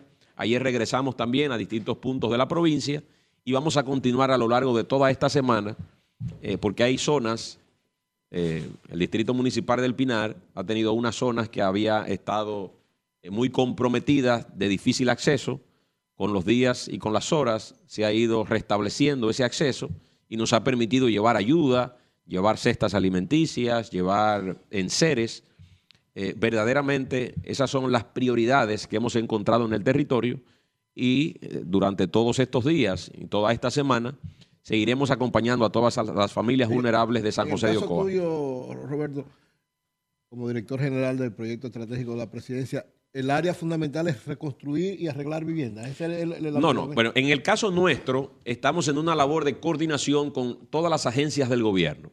Es la responsabilidad territorial de la provincia de San José de Ocoa. Por ejemplo, hoy, claro, hoy estamos eh, en conversación esta mañana, por ejemplo, con el ministro de Agricultura, por unas áreas, evidentemente, con Fernando Durán lo propio, eh, con el Ministerio de Obras Públicas, porque hay zonas que han estado también muy comprometidas, puentes que se han caído. En el caso de Sabana Larga se cayó un puente eh, y perdió la vida un joven. Estuvimos acompañando a la familia, luego el presidente fue también y estuvo un momento con la familia, en un momento desgarrador, muy difícil para ellos. Y entonces estamos en una coordinación con todas las instituciones que tienen que ver con el restablecimiento de la provincia. Es eh, identificar, en el caso nuestro, somos un enlace, no solamente desde el punto de vista social, sino con todos los aspectos que se requieren para lograr que San José de Ocoa en el menor tiempo posible restablezca la normalidad de sus actividades. Manuel. Roberto, señalabas que primero hicieron un levantamiento, rindieron unos informes por municipios. ¿Se pudiera hasta este momento, aunque sea de forma preliminar, decir a cuánto ascendería la inversión que estará haciendo el, el gobierno en todos los órdenes? para- Todavía, todavía es muy preliminar, Manuel, porque nos falta en este momento el municipio de Rancho Arriba, que es el último municipio. Nosotros, en el transcurso de este día, y creo que ya entre mañana y el viernes, vamos a tener consolidado desde el punto de vista eh, ya de la inversión total, lo que debe hacer el gobierno en distintas áreas, no solo en materia social, sino la ayuda, por ejemplo, y la colaboración hacia los productores eh, de cuánto sería. Eh, hay la intención de parte del gobierno, y así lo manifestó el presidente el pasado lunes frente a agricultores eh, de Rancho Arriba, la intención del gobierno de ir en auxilio, no necesariamente de acogerse a nuevos préstamos, porque el, mismo presidente decía, ya llega un momento que vienen tantas situaciones que usted enganchar préstamo sobre préstamo es un círculo vicioso para el propio productor. La idea sería establecer una especie de fondo donde podamos ir en asistencia a esos productores. Por eso digo que nos faltarán todavía unas horas para determinar formalmente de cuánto sería la inversión del gobierno desde el punto de vista de la agricultura, del punto de vista de las obras públicas, eh, de la infraestructura y también del punto de vista social. El, so- el- el caso de los invernaderos, ¿qué, qué- qué información tiene sobre los invernaderos? Bueno, eh, ellos habían presentado una información preliminar que está siendo confirmada por eh, el Ministerio de Agricultura, donde cerca del 80% de esos invernaderos habían tenido algún nivel de compromiso, eh, estaban eh, llenos de agua, eh, había una situación de mucha dificultad y por eso el presidente acudió al llamado a ese encuentro y socializó con cada uno de los actores alrededor de los invernaderos y en ese municipio de Rancho Arriba, con todas las, las demandas, se levantaron informaciones, fueron entregadas al ministro de Agricultura y al presidente y se está eh, abocando a la confirmación de todos esos detalles. Hay eh, técnicos del Ministerio de Agricultura que han estado haciendo esos recorridos, tanto por el municipio de Rancho Arriba como por otras zonas eh, productivas de la provincia, para hacer ya completar la información de rigor y a partir de ahí entonces establecer el protocolo de ayuda a cada uno de esos productores. Aunque es una tarea del Ministerio de Agricultura el levantamiento en materia de los daños por el paso de la tormenta, en materia de agropecuaria, como estás dentro de esa comisión, eh, ¿qué otros eh, lugares? Eh, Por ejemplo, el Bajo Yuna, ¿cuál fue Bueno, la que- situación? Sí, en el Bajo Yuno hay tema? otra situación. Evidentemente, no tengo la información precisa porque ahí tenemos a otros representantes del gobierno. Lo nuestro está confinado a San José de Ocoa y por eso eh, hemos hecho esa distribución para darle un seguimiento desde distintas unidades del gobierno a el restablecimiento de esos lugares. Eh, ha sido una estrategia que ha funcionado bastante bien en otros momentos. El presidente la ha replicado ahora de que exista eh, un funcionario en un determinado territorio para que de manera eh, sistemática permanezca en él hasta avanzar y acelerar los trabajos de reconstrucción y de remozamiento. Sí. Roberto, hermano. eh, una cosa son las, los números, eh, las estadísticas, pero yo quiero saber en la parte humana que te caracteriza, cuando tú llegaste ahí, ¿cómo te sentiste? La magnitud de la, de la, de la devastación, ¿cómo viste eso tú en la parte humana? ¿Cómo te sentiste y qué pensaste? Mira, el mismo domingo fuimos a la provincia de San José de Ocoa. Cabe destacar que todavía el domingo, cuando estábamos en el municipio de Sabana Larga, estaba lloviendo. Todo un drama humano, la gente había perdido absolutamente todo, muchas casas cercanas al río, eh, evidentemente estaban muy comprometidas, las familias fueron desplazadas a otros lugares. En el caso de Sabana Larga, fuimos a la casa del joven que falleció, un puente se cayó en el municipio y se comprometió esa vida, lastimosamente. Eh, y desde el punto de vista humano es desgarrador. Usted ver cómo alguien, una familia eh, empobrecida, tiene que verse en la situación de refugiarse donde un vecino, donde un amigo, porque lo ha perdido sencillamente todo.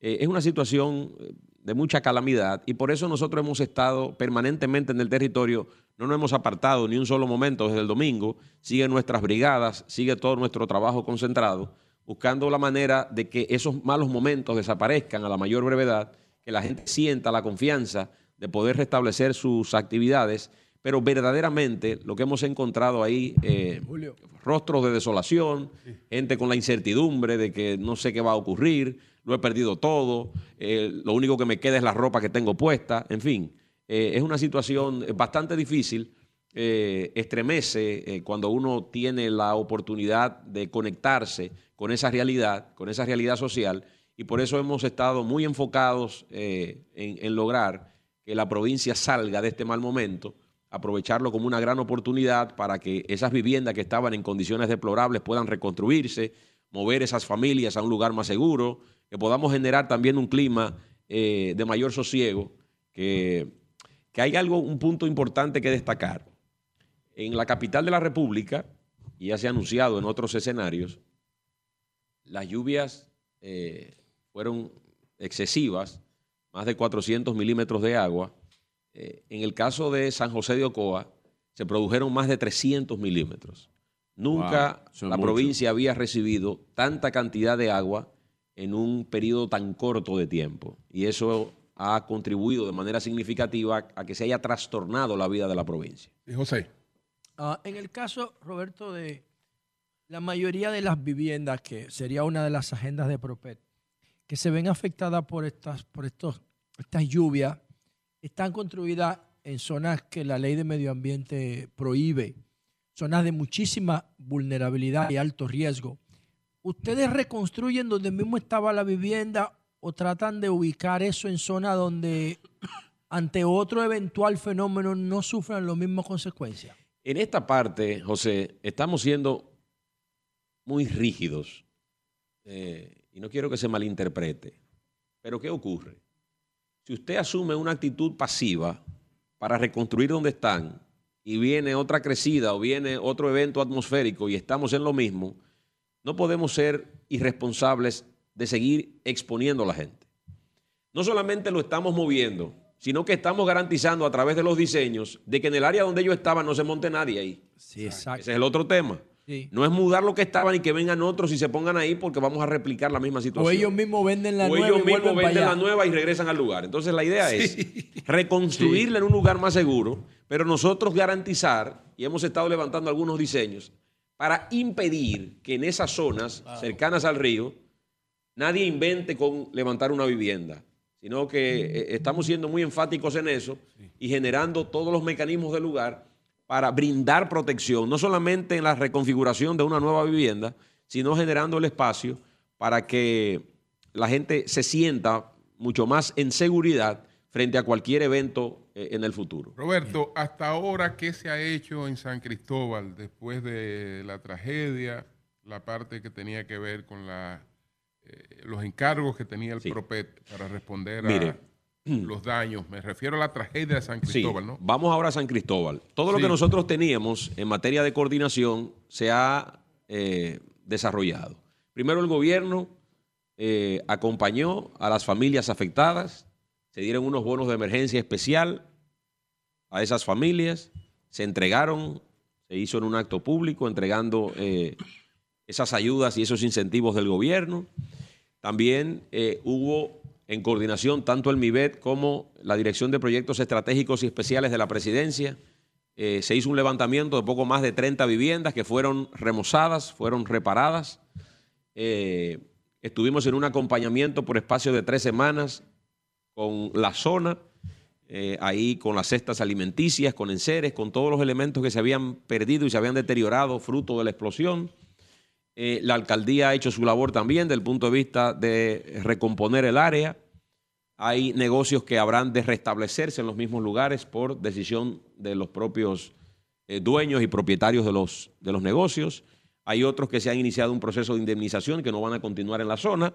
Y es algo que hemos eh, dado seguimiento junto al ministro de la Presidencia, Joel Santos, que fue quien coordinó los trabajos y nosotros tuvimos una participación. Tuvimos nuevas jornadas de integración por los aspectos psicológicos a esas familias. Tuvimos un evento hace unas semanas en el municipio de San Cristóbal con la integración y la participación del ministro Santos y otras agencias del gobierno, también tocando esa parte. Fue una especie de convivencia familiar para generar un ambiente desde el punto de vista psicológico eh, de más integración. Ustedes saben que ahí cuando ocurren eh, eventos de esta naturaleza, el componente psicológico es de altísimo valor y también habíamos estado enfocados en esos aspectos. Por tanto, la normalidad ha vuelto a esa zona. Nosotros, eh, la labor que teníamos que hacer se planteó, eh, va a seguir por una decisión de la alcaldía y de los comunitarios, va a seguir en la zona la construcción del parqueo, que será una demanda, eso va a continuar, ese proyecto insiste en las autoridades locales en que es muy necesario y evidentemente ante esa situación eh, los municipios de San Cristóbal y sus autoridades han afinado eh, detalles alrededor de la construcción del parqueo que previo a la explosión ya estaba debidamente concebido y pautado. Roberto, déjame aprovechar la oportunidad a partir de la, de la pregunta que te hizo José sobre la preocupación de la continuidad en el estado de vulnerabilidad. Hay un proyecto que ustedes vienen desarrollando hace mucho tiempo, aunque no tiene necesariamente que ver con esto, que es el tema, la mayor, pro- mayor problema que puede tener un pobre es la muerte civil. Hace tiempo que Propet, cuando era DGPET, con Sí. Domingo Contreras, Sí. inició un proyecto para las declaraciones tardías. Hay una Sí. gran cantidad de dominicanos que al no estar declarados, pues tienen un círculo vicioso su pobreza. Ahora, no tienen acceso prácticamente a nada, Así ni es. siquiera a un seguro médico. Así es. ¿En qué está ese proyecto en este momento? Bueno, en estos años de gobierno del presidente Abinader, más de 6 mil dominicanos han logrado un acta de nacimiento, su documento de identidad, Identidad. su identidad. Y hablamos específicamente para que no haya malas interpretaciones, dominicanos. Se certifica. En cada acción social nuestra, en cada jornada de inclusión social, ese es un programa que está permanente como parte de los servicios que nosotros estamos ofreciendo de manera regular en los territorios. Nosotros hacemos levantamientos y voy al caso de Ocoa de nuevo, que es lo que nos ocupa. Nosotros acabamos de hacer un levantamiento socioeconómico del municipio de Ocoa. Estamos levantando Sabana Larga y también el municipio de Rancho Arriba. Hemos encontrado en un levantamiento que se hizo a 165 viviendas, tres casos eh, donde las personas no tienen ningún documento. Entonces, en esa oportunidad, como hacemos esos levantamientos, podemos identificar en el territorio quién no tiene y ahí automáticamente llega un cuerpo de abogados que tenemos en la Dirección de Proyectos Estratégicos y Especiales de la Presidencia, que en asociación con la Junta Central Electoral, nosotros levantamos la información que tenemos de esas personas y la tramitamos evidentemente a la Junta Central Electoral, que completa el proceso y le otorga a esas personas eh, un documento de identidad. Inclusive hemos encontrado a lo largo de estos meses, porque acaba, es importante decir y destacar que yo estoy en la posición desde enero. Parece más tiempo por todas las cosas que hemos tenido que hacer en todo el país, pero es desde enero que yo estoy. No he cumplido el año. ¿eh? Entonces, en ese orden, eh, hemos encontrado muchos adultos mayores en esa situación y sus descendientes. Entonces, una persona con mucha precariedad, siendo un adulto mayor, el hecho de tener su documentación permite también que pueda acceder a la multiplicidad de programas que tenemos en el gobierno en materia social. Por tanto, es una labor que se mantiene en cada una de nuestras jornadas de inclusión social. Llevamos 142 en lo que va de año en todo el territorio nacional, impactando a más de 387 mil personas en todo el territorio de la República. Y este es un programa que permanentemente lo estamos llevando a cabo en todo el territorio. Roberto, finalmente, ¿usted no ha percibido algún tipo de preocupación después de que se anunciara la candidatura de Omar Fernández en Ten la cuidado, capital? ten cuidado. Cuidado, de la, de, la, de la Alianza Rescate RD. Eh, se especuló que eh, se buscaba una nueva opción y se pensó en David Collado, pero aparentemente ese capítulo se cerró. Entonces está la realidad de que eh, independientemente del posicionamiento del PRM, los numeritos de los otros aspirantes versus Omar no son tan halagüeños. Entonces, eh, pudiera ser que el PRM eh, tenga que apelar a un gallo tapado. Pero. Entonces. A un Salcedo, don Julio. Puede, puede ser que tuviera que apoyar, eh, A un apelar Salcedo. a un gallo tapado. Entonces, usted no ha percibido ninguna preocupación y eh, descarta la posibilidad de una candidatura. ¿Cuánto condicionamiento en una eh, pregunta? Me han hecho esa pregunta en los últimos días. ¿Qué pregunta más incondicional? Verdaderamente, amigos, eh, el Partido Revolucionario Moderno tiene una sólida posición y el Distrito Nacional no escapa a esa realidad. La sólida posición es a escala nacional, pero el distrito, de manera particular, eh, el presidente y el gobierno conservan números importantes. Hay compañeros con muchos talentos que están preparados también para la función eh, de ser no solamente candidatos, sino ocupar la función de senador o senadora de la República eh, en representación del Distrito Nacional. Eh, evidentemente nos hemos concentrado en completar la boleta municipal, el plazo es hasta el próximo viernes 24, y por eso los esfuerzos eh, están en esa dirección.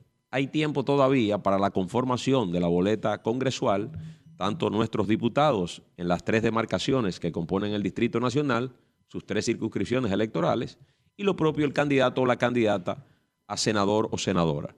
Yo estoy convencido que una vez el partido escoja quien será su representante en la boleta congresual, eh, de manera unificada, la tropa del PRM, que es mayoría en todo el pueblo dominicano, se va a manifestar a favor de quien postule el partido. Y estoy convencido que tendremos ganancia de causa tanto en las elecciones de febrero como en las elecciones de mayo, eh, aumentando nuestra representación en las alcaldías, en los directores de distrito, en las salas capitulares, eh, en las juntas de distrito y lo propio ocurrirá, eh, si Dios lo permite, tanto en el Congreso, en la Cámara de Diputados como en el Senado de la República y lo que se percibe en la mayoría de las encuestas y ustedes han estado mostrando y este grupo de comunicaciones ha mostrado múltiples encuestas que certifican que el domingo 19 de mayo y con solución de primera vuelta, Luis Abinader repetiría como presidente de la República un nuevo periodo de gobierno. Bueno, pues muchas gracias, muchas gracias Muchas a. Roberto Ángel Salcedo. Antes de irse, Julio. Dios sí. no un te proyecto escucha. de casas ecológicas que hay ahí Sí. en San Cristóbal. Sí. ¿Qué, ¿Qué ocurre? Eh, nosotros llevamos en este momento, eh, Eury, eh, siete proyectos. Son centros habitacionales comunitarios. Hay dos en San Cristóbal. Yo los voy a invitar a ustedes porque ya se han eh, reanudado los trabajos de unas viviendas que habíamos encontrado cerca de un 70-80%. Había un componente de, de contratos y demás. Ya hemos eh, viabilizado ese proceso para culminar ese proyecto. Son 40 viviendas. 50 viviendas que corremos en los actuales momentos también en Ajeiva Arriba, en San Cristóbal, 50 viviendas en Barahona, 50 viviendas en Montecristi. Estamos dando formalización a 50 viviendas y su construcción en El Ceibo, 50 viviendas en San Pedro y en el municipio de Nagua, en María Trinidad Sánchez. Son los proyectos de centros habitacionales comunitarios con ese material ecoamigable que eh, llevamos nosotros desde los proyectos estratégicos y especiales de la presidencia. Muy pronto, eh, esos proyectos yo estimo que entre el mes de enero y febrero tenemos la situación de las elecciones. Vamos a acomodarlo desde el Los punto de vista de legal, los plazos legales para poder entregar a la comunidad esos proyectos. Quiero venir pronto en otro programa que no tenga estas características para hablar de los proyectos y de las acciones que vamos a hacer en Navidad para que el pueblo dominicano sepa lo que nosotros estaremos haciendo en todo el territorio de la República Dominicana. Muy bien, muy bien. Bueno, pues muchas gracias, Gracias, a. Roberto Gracias, Ángel. Salcedo. Nosotros vamos a hacer una pausa breve para entonces venir con nuestros otros invitados. Cambio y fuera.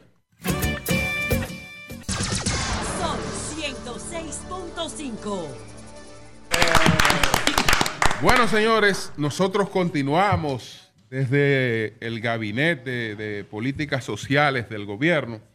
Ahora vamos a conversar con el director general de los comedores económicos del Estado, eh, Edgar, Edgar Félix. Augusto Félix Méndez, para conocer eh, cuál es la labor que han estado llevando los comedores económicos en esta etapa eh, que tenemos, en esta nueva crisis eh, que estamos enfrentando. Y específicamente en Barahona, que hubo daños puntuales, ¿no?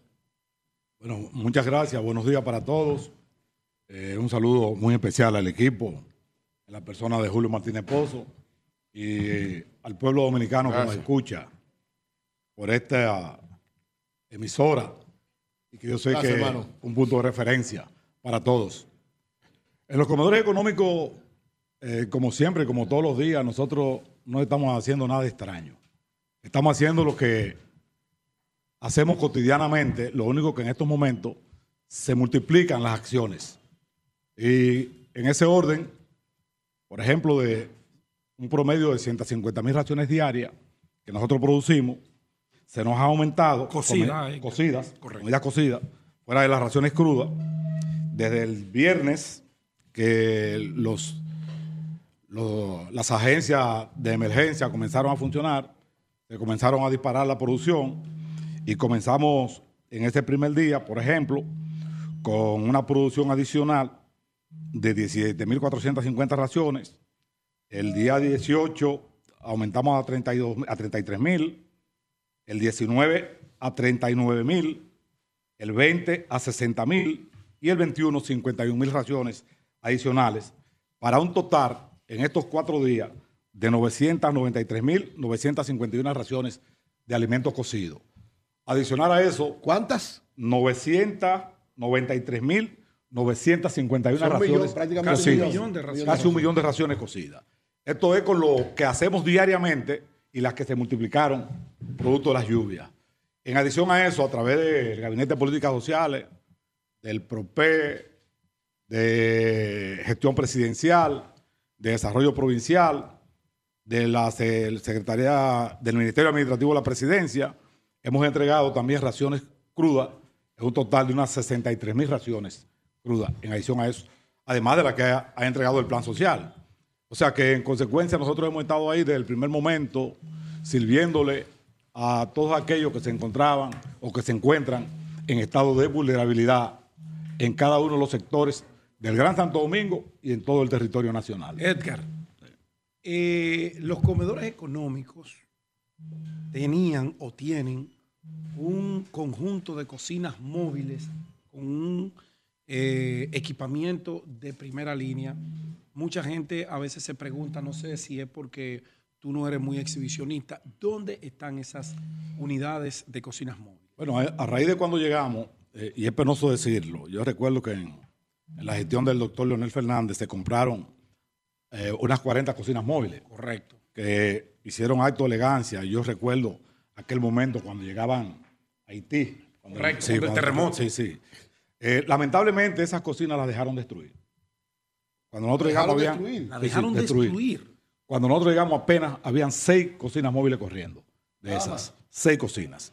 Nosotros tratamos de mejorar unas cuantas de esas viejas y con reparaciones menores logramos reparar unas 11, llegando a un total de 17.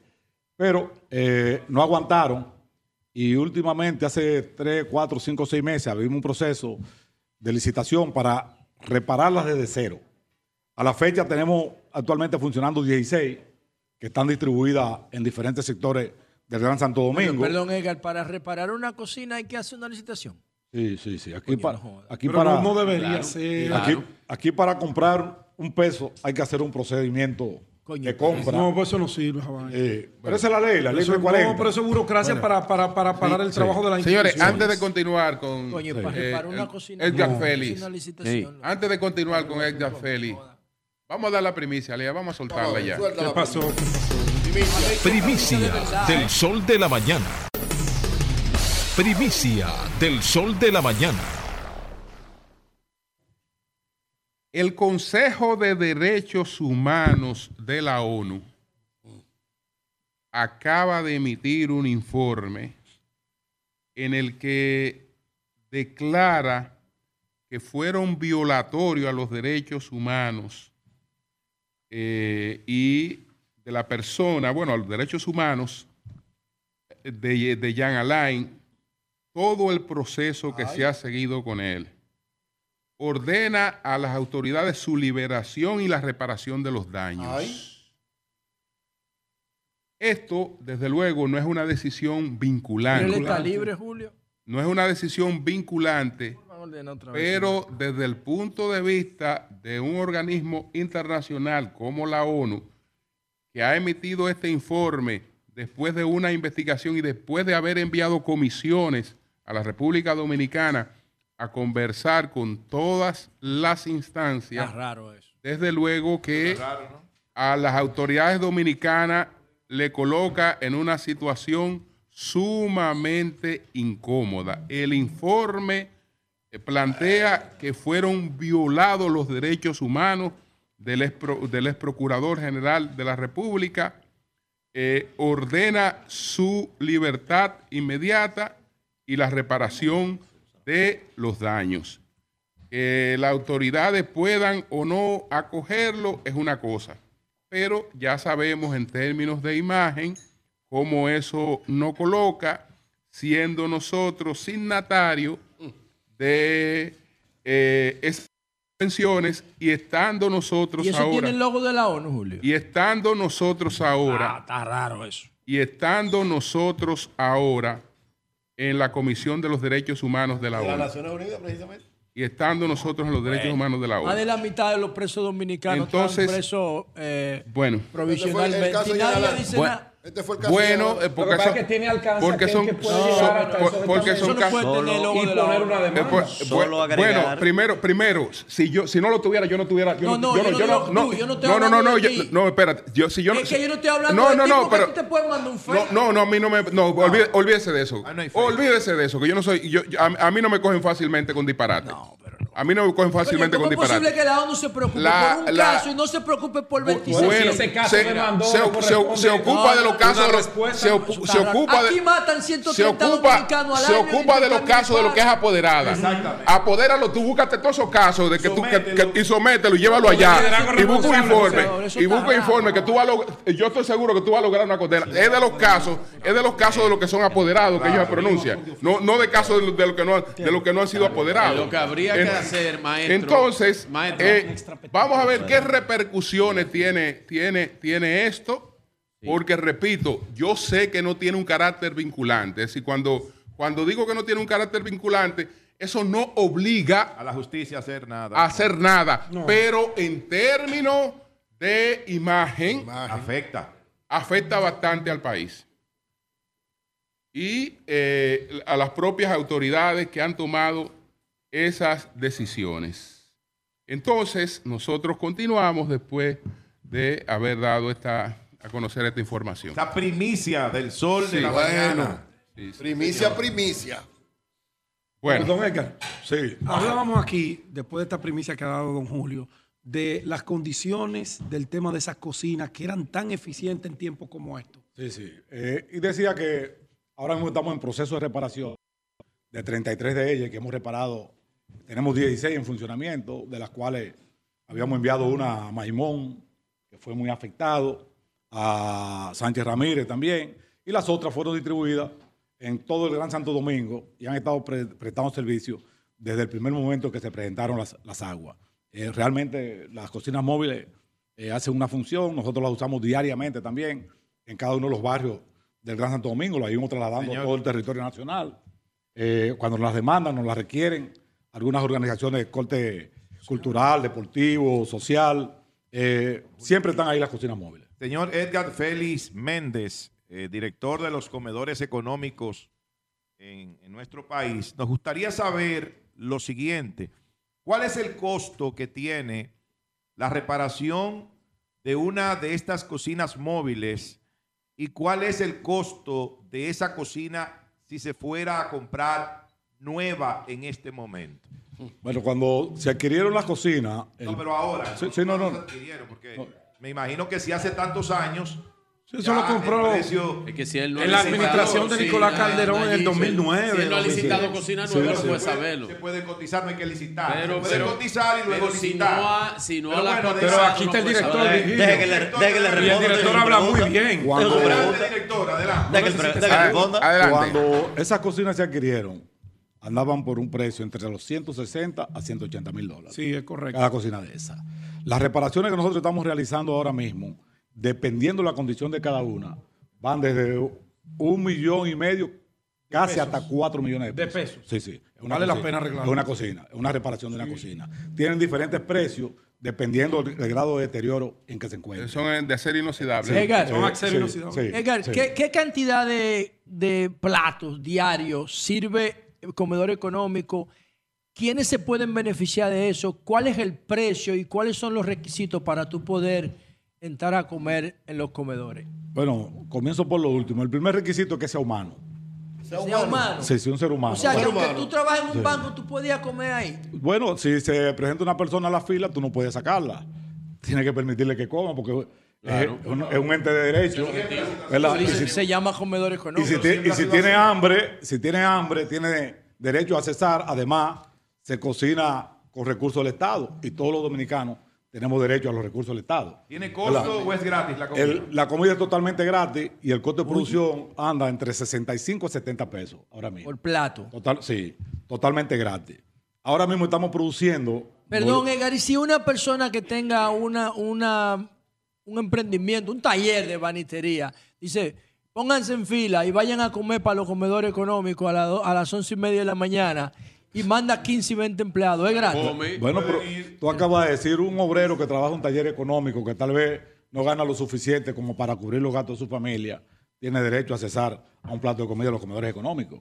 Pero yo quiero que usted sepa que por la calidad con que se está cocinando en los comedores económicos, allá va mucha gente a comer en los comedores económicos. No es la misma comida de antes y, y admito que nos falta mejorar todavía, ¿verdad? Pero hemos mejorado sustancialmente lo que es la calidad. En los comedores económicos se come carne, se come bacalao, se come arenque, también se come su espaguetico a la boloñesa, o sea, con salame adentro, ¿verdad? y un morito de guandul. Nunca Eh, espagueti, eh, sí. Edgar, nunca Eh, espagueti. eh, eh, sí, vamos a llevar la- tilapia sí, bacalao sí, huevo sí, pollo sí, nunca, nunca espagueti.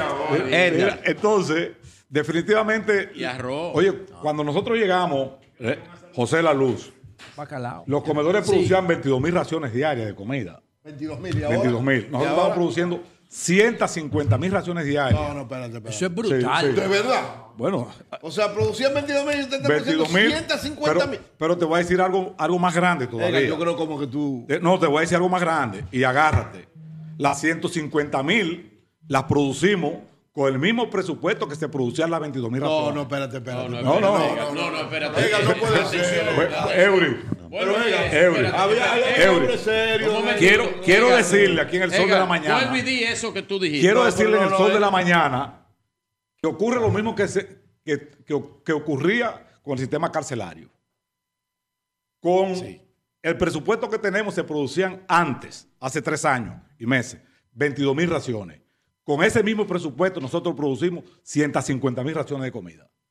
Las cárceles, por ejemplo, con 900 millones de pesos se le entregaba comida a 27 centros carcelarios. O sea, que a ti no te han aumentado el presupuesto. con 860 millones de pesos, euros, Pero espérate, en tres años a ti no te han aumentado el presupuesto.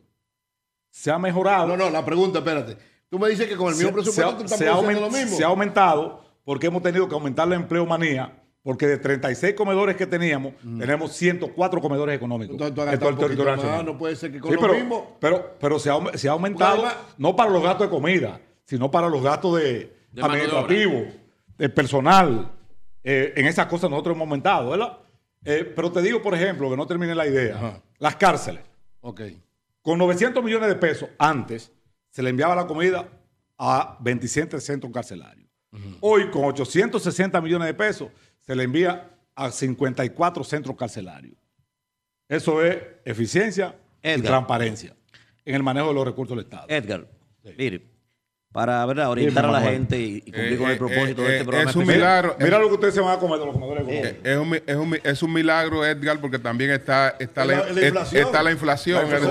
La. Más aún todavía. Sí. Un- una lata de aceite, por ejemplo, de 30 libras, que cuando nosotros llegamos costaba eh, 1.100 pesos, hoy cuesta 2.300 pesos. Sí, pero entonces, no, como que algo no cuadra. eh. Bueno, los números están ahí. Tú sabes Los lo que números- cuadra, Eury. eh, Tú sabes lo que cuadraba. Usted busca. No, no, no, usted no te quiere busca- decir, pero tú sabes lo que era que eh, cuadraba ahí. usted bien, busca. yo- yo- me dijeron que se perdía. esa es la- administra- Eury, la administración pública, Yo te creo, ¿eh? la administración pública de hoy es totalmente transparente. Le voy a Todo está en el portal. Edgar, para- Busquen lo de antes y busquen lo de ahora. Para cumplir No, el- antes también era muy transparente. Había un Lo asuntico, tuyo parece. es Había un asuntico. bien transparente.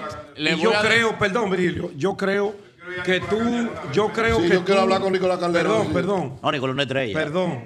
Yo creo que tú, hermano Edgar, y lo he resaltado en muchas oportunidades, está haciendo un, un gran trabajo en los comedores económicos, pero creo, y sobre todo, sobre todo en las administraciones de Nicolás Calderón y Monchi Rodríguez, se hicieron también de manera muy transparente sabemos. y muy efectiva. Toda esa cocina la compró Nicolás Calderón. Pedro. Nicolás Yo hizo no un trabajo. Pedro, Yo no cuestiono- yo si me permiten, no, gran no trabajo. cuestiono a Con Monchi. Yo no sé. Nicolás hizo un Yo gran trabajo. si me yo permiten, si me permiten, No, yo sé Yo que no lo cuestiono a ninguno, pero yo sé que antes se producían 22 y que ahora producimos Ah, pues 150. aumentó la Ve, una pregunta. Ahora, ahora, Eh. ahora, Pedro, a- ahora, Pedro. ahora, eh, eh, Edgar. Pedro. ahora, ahora, Edgar, Edgar, en mi casa, Eh, en mi casa me están engañando. Ma- Sí. Porque, porque me dicen que lo- con lo que daba antes no, No alcanza.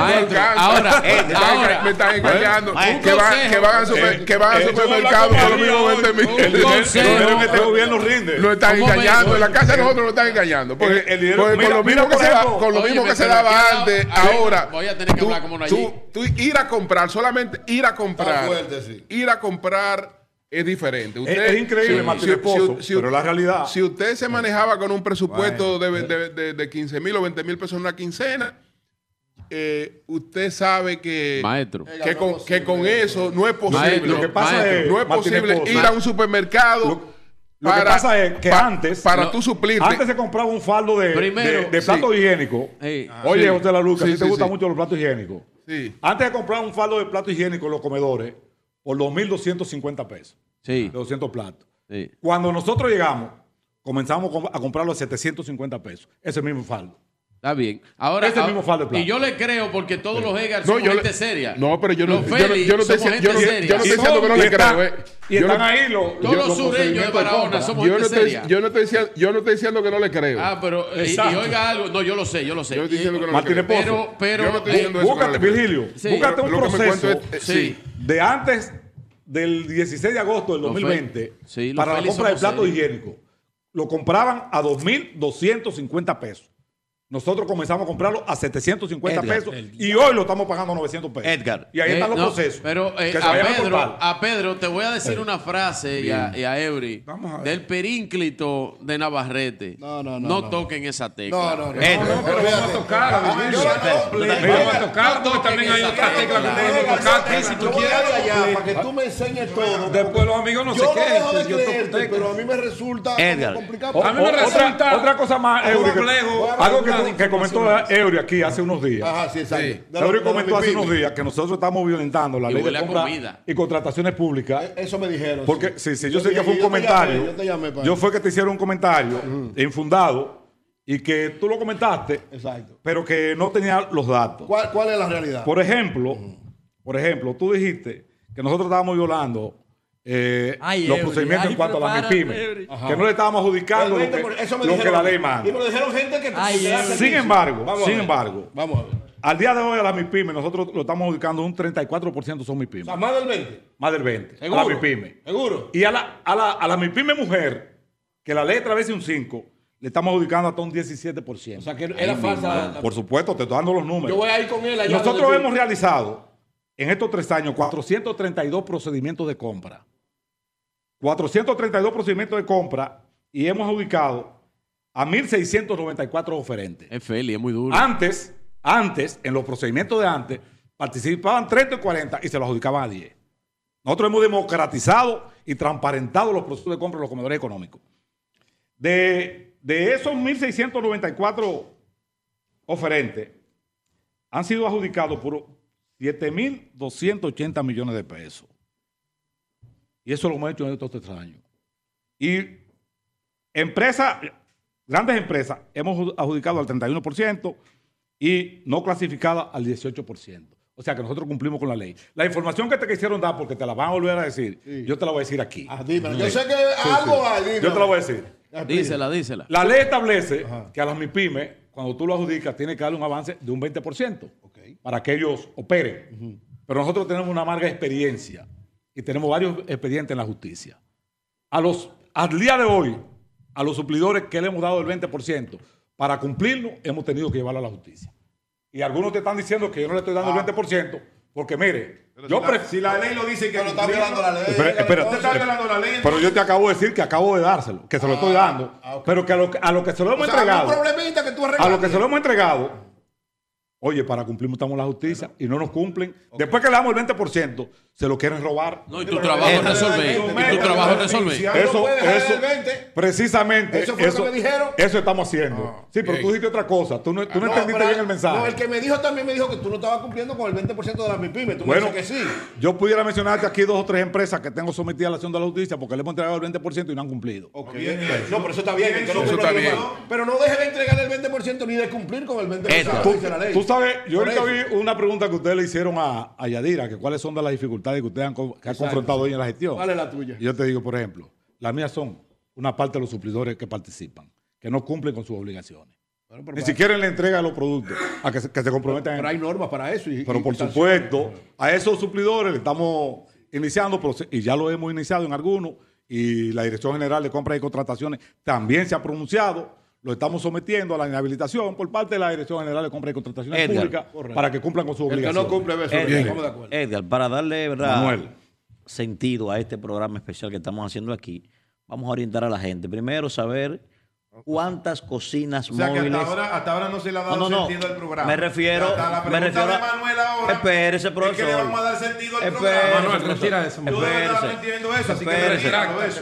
Espérese, Eso profesor. retíralo eso. Pero ¿Cuál es el propósito nuestro aquí? No, porque cómo no, no. No, pero- orientar a la gente No, no, gobierno. darle sentido Es ahora desde al su- programa. pero es desde su punto de vista, desde su punto de vista. Bueno. Maestro, espérese, déjeme hacer mi él, y él pregunta. está ciego con ese punto Déjeme de hacer mi vista. pregunta, espérese, déjeme hacer mi Bueno, pregunta. déjalo. Pero ¿Cuántas, espérese, profesor, cuántas cocinas móviles hay en este momento, en este momento, en las calles? Él lo dijo En- ahorita. Espérese, espérese. Él lo dijo. Espérese, no estabas entendiendo. Maestro, Pero mi pregunta, maestro. Sí, Maestro, mi pregunta. Y si podemos ubicarla, Dame un C2C. Edgar, para la gente que no esté escuchando, que perdió todo, que no tiene. Y dice, bueno, una está ubicada en tal zona, otra, para que la gente que no esté escuchando pueda ir a comer con su familia allí hoy. Sí, Si se puede hacer eso. sí, sí. Ahora mismo nosotros tenemos cocina en los girasoles, tenemos en lo- los guaricanos, en Villamella, tenemos cocina móvil, eh, ayúdame Luz, en los billeteros, aquí en Santo Domingo Oeste, están distribuidos en varios sectores de, la, de Gran Santo Domingo. Y te dije que tenía en Maimón y tenía en Maimón de Bonao y que teníamos en Cotuí también ubicada en este momento. Y, hemos, y llevamos comida también, por ejemplo, en el Palmar de Ocoa, que no tenemos comedor ahí instalado y que no, no pudimos enviar una, una cocina móvil, estamos llevando comida desde Estebanía a Palmar de Ocoa. O sea que en los lugares donde no hay comedores, producimos en otros lugares y la llevamos en vehículos ya a veces privados, a veces de los ayuntamientos, de las gobernaciones y de los mismos comedores económicos a cada uno de esos lugares. Bueno, pues muchas gracias a Edgar Félix, el director de los comedores económicos. Nosotros que estamos desde las oficinas del Gabinete de Política Social, vamos a hacer una pausa Gracias a para ustedes, entonces Julio. Gracias, volver Gracias, ya. Un con eh, Tony Peñaguaba. Cambio y fuera. Bueno, señores, ya estamos en la parte final de este programa desde, desde el Gabinete de Políticas Sociales y está con nosotros de nuevo Tony Peñaguaba. Entonces, ¿qué va a pasar, Tony? Porque ahora se ha presentado esta crisis cuando se supone que todos los programas sociales eh, deberían estar concentrados en la preparación de las navidades, de todos los operativos y toda la ayuda social de las navidades. Las navidades eh, es básicamente ayudas sociales. Entonces, ¿qué va a pasar eh, con estas dos cosas juntas? Bueno, sencillamente que los funcionarios de la social no vamos a tener Navidad como nunca. Ahora vamos a tener que- si trabajamos 14 horas, vamos a tener que trabajar 18 horas. Porque ahora eh, se esparció el país con funcionarios. Y durante las próximas 3 o 4 semanas tenemos que atender todos los problemas que trajo esta situación atmosférica. Y tenemos que trabajar primero para reparar las casas, para limpiar las casas, molar las casas, comida permanente, tanto cruda como también cocinada durante todo este tiempo. Pero al mismo tiempo ya el día primero comienza el bono navideño y vamos a estar entregando también al mismo tiempo. Entonces, eso incluye mucho más trabajo eh, para todos nosotros, los funcionarios en general. Ya no solamente los que estamos en el área social, sino todo el gobierno dominicano. Vamos a estar Tony, trabajando con, con- concomitantemente ambas cosas. Tony Peña Guava, director del Gabinete Social, precisamente con esa parte que usted señaló de último, el tema del bono navideño a partir del día primero, nos gustaría saber cuál será el monto que tendrá ese bono navideño este año, si va a ser igual a través de una tarjeta y también si el gabinete en sentido general realizará en los diferentes municipios y comunidades del país fiestas populares para la población. Mira, eh, va a ser eh, dos millones y medio este año. Eh, vamos a gastar dos, mi- dos millones y medio de personas. ¿Y la tarjeta Y lo vamos a dar de una forma dual. Vamos a dar una parte electrónica, como lo vimos con el bono de las madres. Transferencia. Y otra parte, sin la transferencia directa. Y otra parte a través de la tarjeta de 1.500 pesos. Eh, eh, va a ser a través de la Liga Municipal Dominicana y también de FEDOMO. Se va a hacer fiestas en todos los malecones del país y en todos los municipios y distritos municipales del país, a través de la alcaldía. Se va a hacer fiestas populares también para toda la población dominicana. Pero claro, eso será después del día 15 porque vamos a estar trabajando este mes eh, básicamente la parte eh, de resolver el problema Pero- medular de, de- de los dominicanos que han tenido este problema con con la situación a- atmosférica. Pero vamos a iniciar la Navidad porque lamentablemente la Navidad también vino y no, no hay forma de nosotros poder obviarla. Con relación a esas fiestas, ¿ustedes van a apoyar alcaldías que no sean eh, del partido? Todas las alcaldías. han estado haciendo. Entonces, pero se ha estado haciendo. Como mismo lo están apoyando con recursos el gobierno dominicano para todos los dominicanos. Y los poderes del Estado, todos van a estar confluidos en los programas sociales. Vamos a darle a todos los sectores sociales del país. Nosotros no tenemos materia política, aquí no hay politiquería, aquí sencillamente hay resolver el problema a estas personas que han tenido esta situación con el fenómeno atmosférico, al mismo tiempo el inicio de las navidades que vamos a tener, y por eso inclusive ahí te traje un modelo de cómo van a ser las cenas navideñas que vamos a esparcir en todo el país a través de los bueno. comedores económicos. No, Eh, pero eso, puede ustedes- ser. ¿Eso es la cena navideña? Sí, claro que se le da a dar en diferentes barrios de todo el país a través de los comedores económicos a toda la población dominicana. Eh, eh, espérate, ¿eso es puerco o es pollo? Ahí hay puerco y hay pollo. ¿Cómo? Sí, sí, sí. Y manzana. Eh, ustedes van a degustar la primera parte que se va a hacer para que ustedes vean cómo que se va a hacer en todo el país y sencillamente eh, le puedo decir a, a- a toda la población dominicana, sobre todo a la Junta de Vecinos, que cuando quieran hacer su cena navideña para su sector, pueden hacerse una carta directamente a los comedores económicos y ahí la tiene su solicitud. Háganla con tiempo porque obviamente, por más que demos, es una edición limitada. Pero vamos a tratar de llegar a la mayor cantidad de barrios posible con estas cenas eh, navideñas para la población dominicana en general. Eh, Tony, antes de que concluyamos, eh, vamos a escuchar a, a Alex Mordán, que es el director ejecutivo del programa Oportunidad 14. Sí, no hubo tiempo porque queríamos decirle una serie Ah, 14. de 14, situaciones en el programa, pero tenemos un anuncio importante porque mañana casualmente es la tercera graduación del programa Oportunidad 1424. Adelante, Alex. Bueno, buenos días. Muchísimas gracias a ustedes como elenco por venir aquí al gabinete y pues, darnos la oportunidad de hablar un poco de lo que estamos haciendo de Oportunidad 1424. Como decía el coordinador, mañana nuestra tercera graduación ordinaria de este programa Oportunidad 1424, un programa de la gestión que empezó en febrero de 2021, programa que ya ha impactado más de 20 mil jóvenes, ha graduado 2.200 jóvenes y mañana tendrá una graduación sin precedentes porque es una población específica que es la que hemos estado trabajando desde este programa en formación técnico vocacional y mañana estaremos eh, eh, graduando con la presencia de nuestro señor presidente de la República 3.200 jóvenes en más de 40 rutas formativas a nivel técnico de 57 territorios, eh, 57 centros de todo el territorio nacional. Mañana tendremos esa graduación.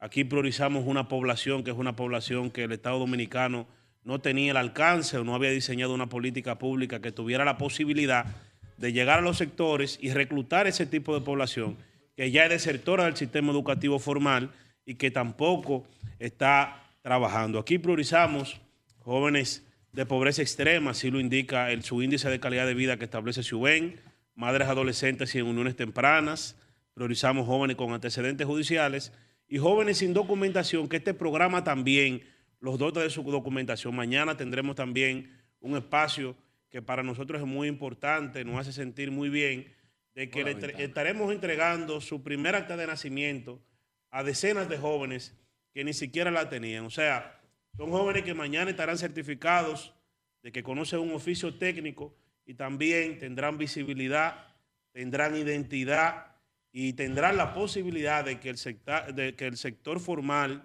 tenga la posibilidad de emplearlos porque tiene la posibilidad de pagar impuestos y pagar tributación por un joven que tiene empleado ya bien. trabajando. Muy bien, muy bien. No, pero es bueno que tú digas mañana a qué hora va a ser y dónde va a ser. ¿Cuánto se Y yo quisiera que parte del elenco de ustedes mañana nos apoyen porque estamos convirtiendo jóvenes que no hacían absolutamente nada en un giro de 180 grados, en ser profesionales técnicos. Una parte va a empleo y otra parte va a emprendimiento. Es bueno que le diga qué cantidad de esos jóvenes el día de hoy nosotros le estamos entregando los utensilios para que ya comiencen desde ahora a poner su propia emprendimiento, ¿verdad? Es importante porque son personas que de este momento van a comenzar a producir. Bueno, eh, la actividad está pautada para las 11 de la mañana, pabellón de voleibol, será encabezada por el señor presidente, como había dicho, serán 3.200 jóvenes quienes estarán eh, siendo graduados.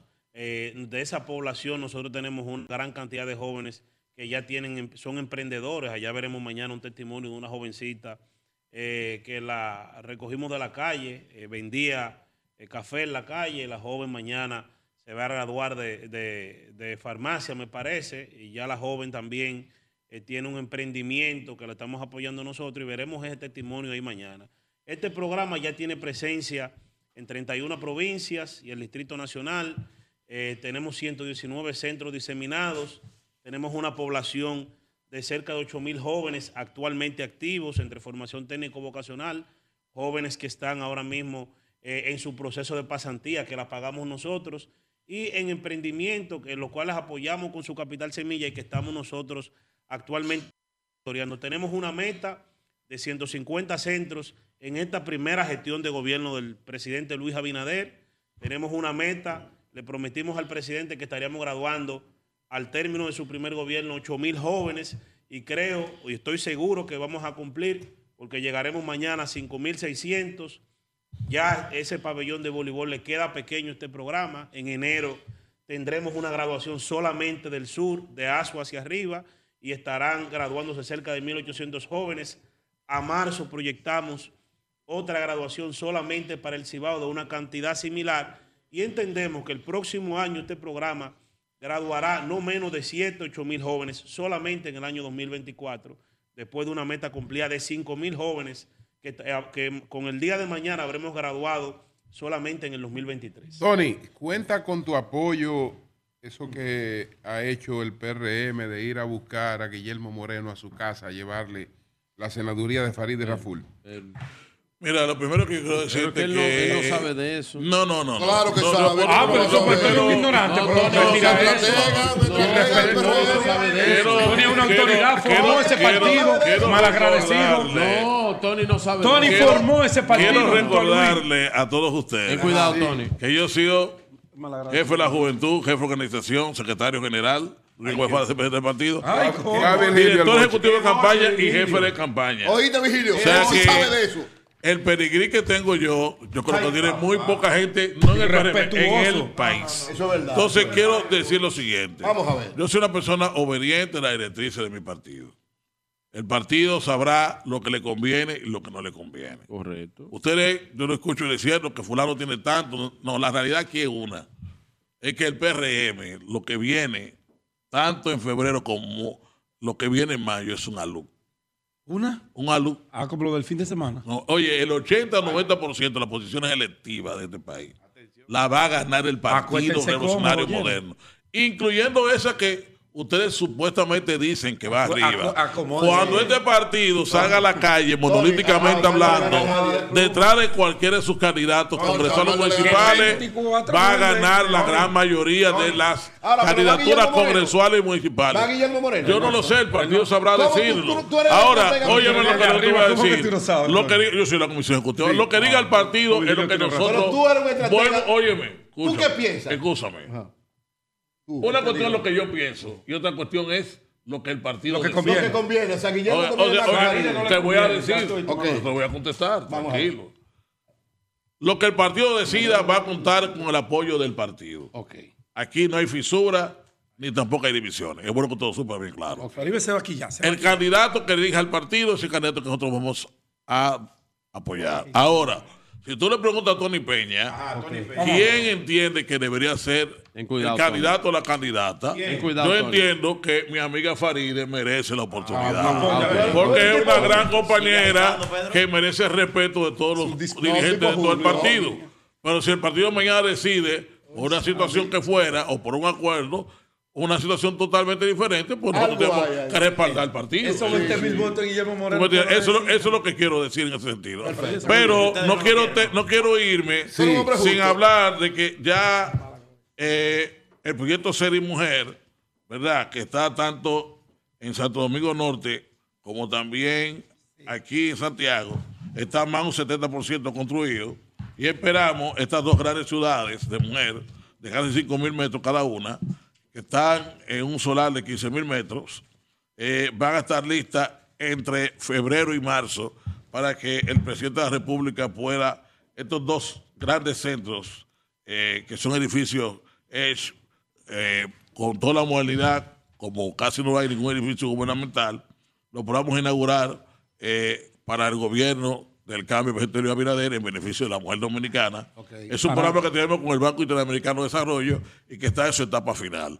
Eh, es bueno que ustedes sepan que tenemos otros programas, no pudimos hablar de ellos porque aquí la agenda del día de hoy, obviamente la situación que ocurrió. Así es. Eh, como dije, el gobierno dominicano social está totalmente en estos momentos 100% dedicado a estas situaciones. Yo ahora me quito el traje cuando salga de aquí y voy para Juan Carrizo y para Pedro Brán a entregar raciones, a entregar eh, eh, eh, colchones. Vamos a estar trabajando durante todo este tiempo. Como dije, todos los funcionarios del gobierno estamos esparcidos en todo el país permanentemente. Todos los días tiene que llegar un informe ejecutivo al Ministerio Administrativo de la Presidencia, al presidente, de lo que estamos haciendo todos nosotros. Julio. Porque la instrucción es que no quede un solo dominicano que haya estado en esta situación vulnerable, que no sea tocado Y- por el gobierno dominicano como una forma de poder resarcir la normalidad a esas personas en sus diferentes casas y sus diferentes espacios de vivir en todo el país. Y Tony Esa es no no anda con gorra del, del PRM como Víctor No, Castro. no, yo no ando anda con con- gorra, yo ando- Él respeta, él Yo- respeta. Yo ando con la gorra del Gabinete de Política Social, que es el gobierno dominicano y para todos los debe ser. Pero eso es un desliz, señores, que un desliz, en ningún momento Víctor es un hombre que está haciendo un gran trabajo. Miren, señores, solamente en el día de ayer en Navía, solamente en ese municipio que ha sido el más impactado de todo, le dio comida a todo el mundo. Sí, pero O sea, se le fue, encima, se le fue seguro Víctor. Encima de lo que Se está haciendo el seguro gobierno económico, Con gorra, sin gorra. lo estamos haciendo como una forma de paliar y que no quede ningún dominicano, porque hay situaciones dantescas de, eh, casas que no va a poder cocinar por lo menos durante una semana. claro. Y el gobierno lo que está es eh, solventando esa ayuda en cocina cocinada para que realmente eh, la población dominicana pueda acceder a los planes sociales que tiene el Estado Y dominicano. Tony, Tony, decirle a los amigos que salgan ellos aunque sea con gorra, pero que den algo también. Bueno, pues yo salí primero con que el gobierno. Aunque no, usted sí. Reconócelo. Usted sí. Ah, Usted está hablando de los partidos, de- aunque gracias. sea con gorra, Gracias. póngasela ahí. No, y den mire, algo. Claro, pues yo no la hemos visto por ninguna Mire, parte esto es un momento Sí, porque- para politizar sí. la situación Exacto, Manuel. que ha ¿Son pasado que el están país. politizando? Y creo que la oposición ha sido un poco madura también en esto, porque no puedo decir que hemos escuchado voces agoreras. Eh, inclusive vi al doctor Leonel Fernández diciendo que no es un momento de politizar también. En este momento el Estado Dominicano está trabajando. Sí, pero eso fue como la gatica María Ramos. Porque nosotros gozamos de un presidente que está realmente preocupado por el país, que trabaja 16, 18 horas. Luis Abinader se acuesta a las 2 de la mañana y ya a las 7 de la mañana está llamando todos los días. Se va a enfermar, Luis. Eh, está trabajando permanentemente, dándole seguimiento interdiario, hace una reunión con todo el gabinete del país, preguntando qué está haciendo cada sector y cada funcionario en cualquier espacio geográfico del país. Bueno, dando señor. seguimiento pormenorizado a cada caso de todo el país. Y él mismo visitando todo el país también. Y todos nosotros trabajando. ¿Qué va a pasar? Sencillamente que ahora vamos a tener que trabajar más porque ha confluido esta situación con el tiempo de Navidad y hay que dar las dos situaciones. Se salvaron los pobres de porque le van a dar dos ahora. a la población dominicana. Le van a dar Bueno, pues veces, le van a muchas gracias. Le Ellos no quisieran que den Muchas Antes gracias. de irnos, Julio, quiero enviarle, Tony, un saludo especial a la encargada de proyectos de Punto Solidario, Jessica Rodríguez, que es una hermana de la iglesia Palabras de Vida, que está trabajando contigo aquí. Muy bien, muy bien, gracias. Manda tu para carta con tiempo Jessica de, de la iglesia. Pero aquí ¿Eh? tengo La este carta de la iglesia. No me lo dejen, porque el primer almuerzo navideño. Eso va para la puya. Y realmente lo hemos Se traído para ustedes se lo siempre. damos lo a- tenemos- a la puya de Arroyo Hondo. Ajá, y tú Bueno, señores. que acaban de desayunar todito. Muchas gracias, muchas gracias a Tony Peñaguaba, Sí, gracias al Gabinete de eso, Políticas y eso que no lo estamos politizando. por la oportunidad que hemos tenido de desarrollar este programa en el día, en el día de hoy. Así es que muchas gracias. Ahora nos vamos inmediatamente Pedro con lo va a meter en una Hugo Veras funda verde. y Vehículos en la Radio. Cambio y fuera. Ah.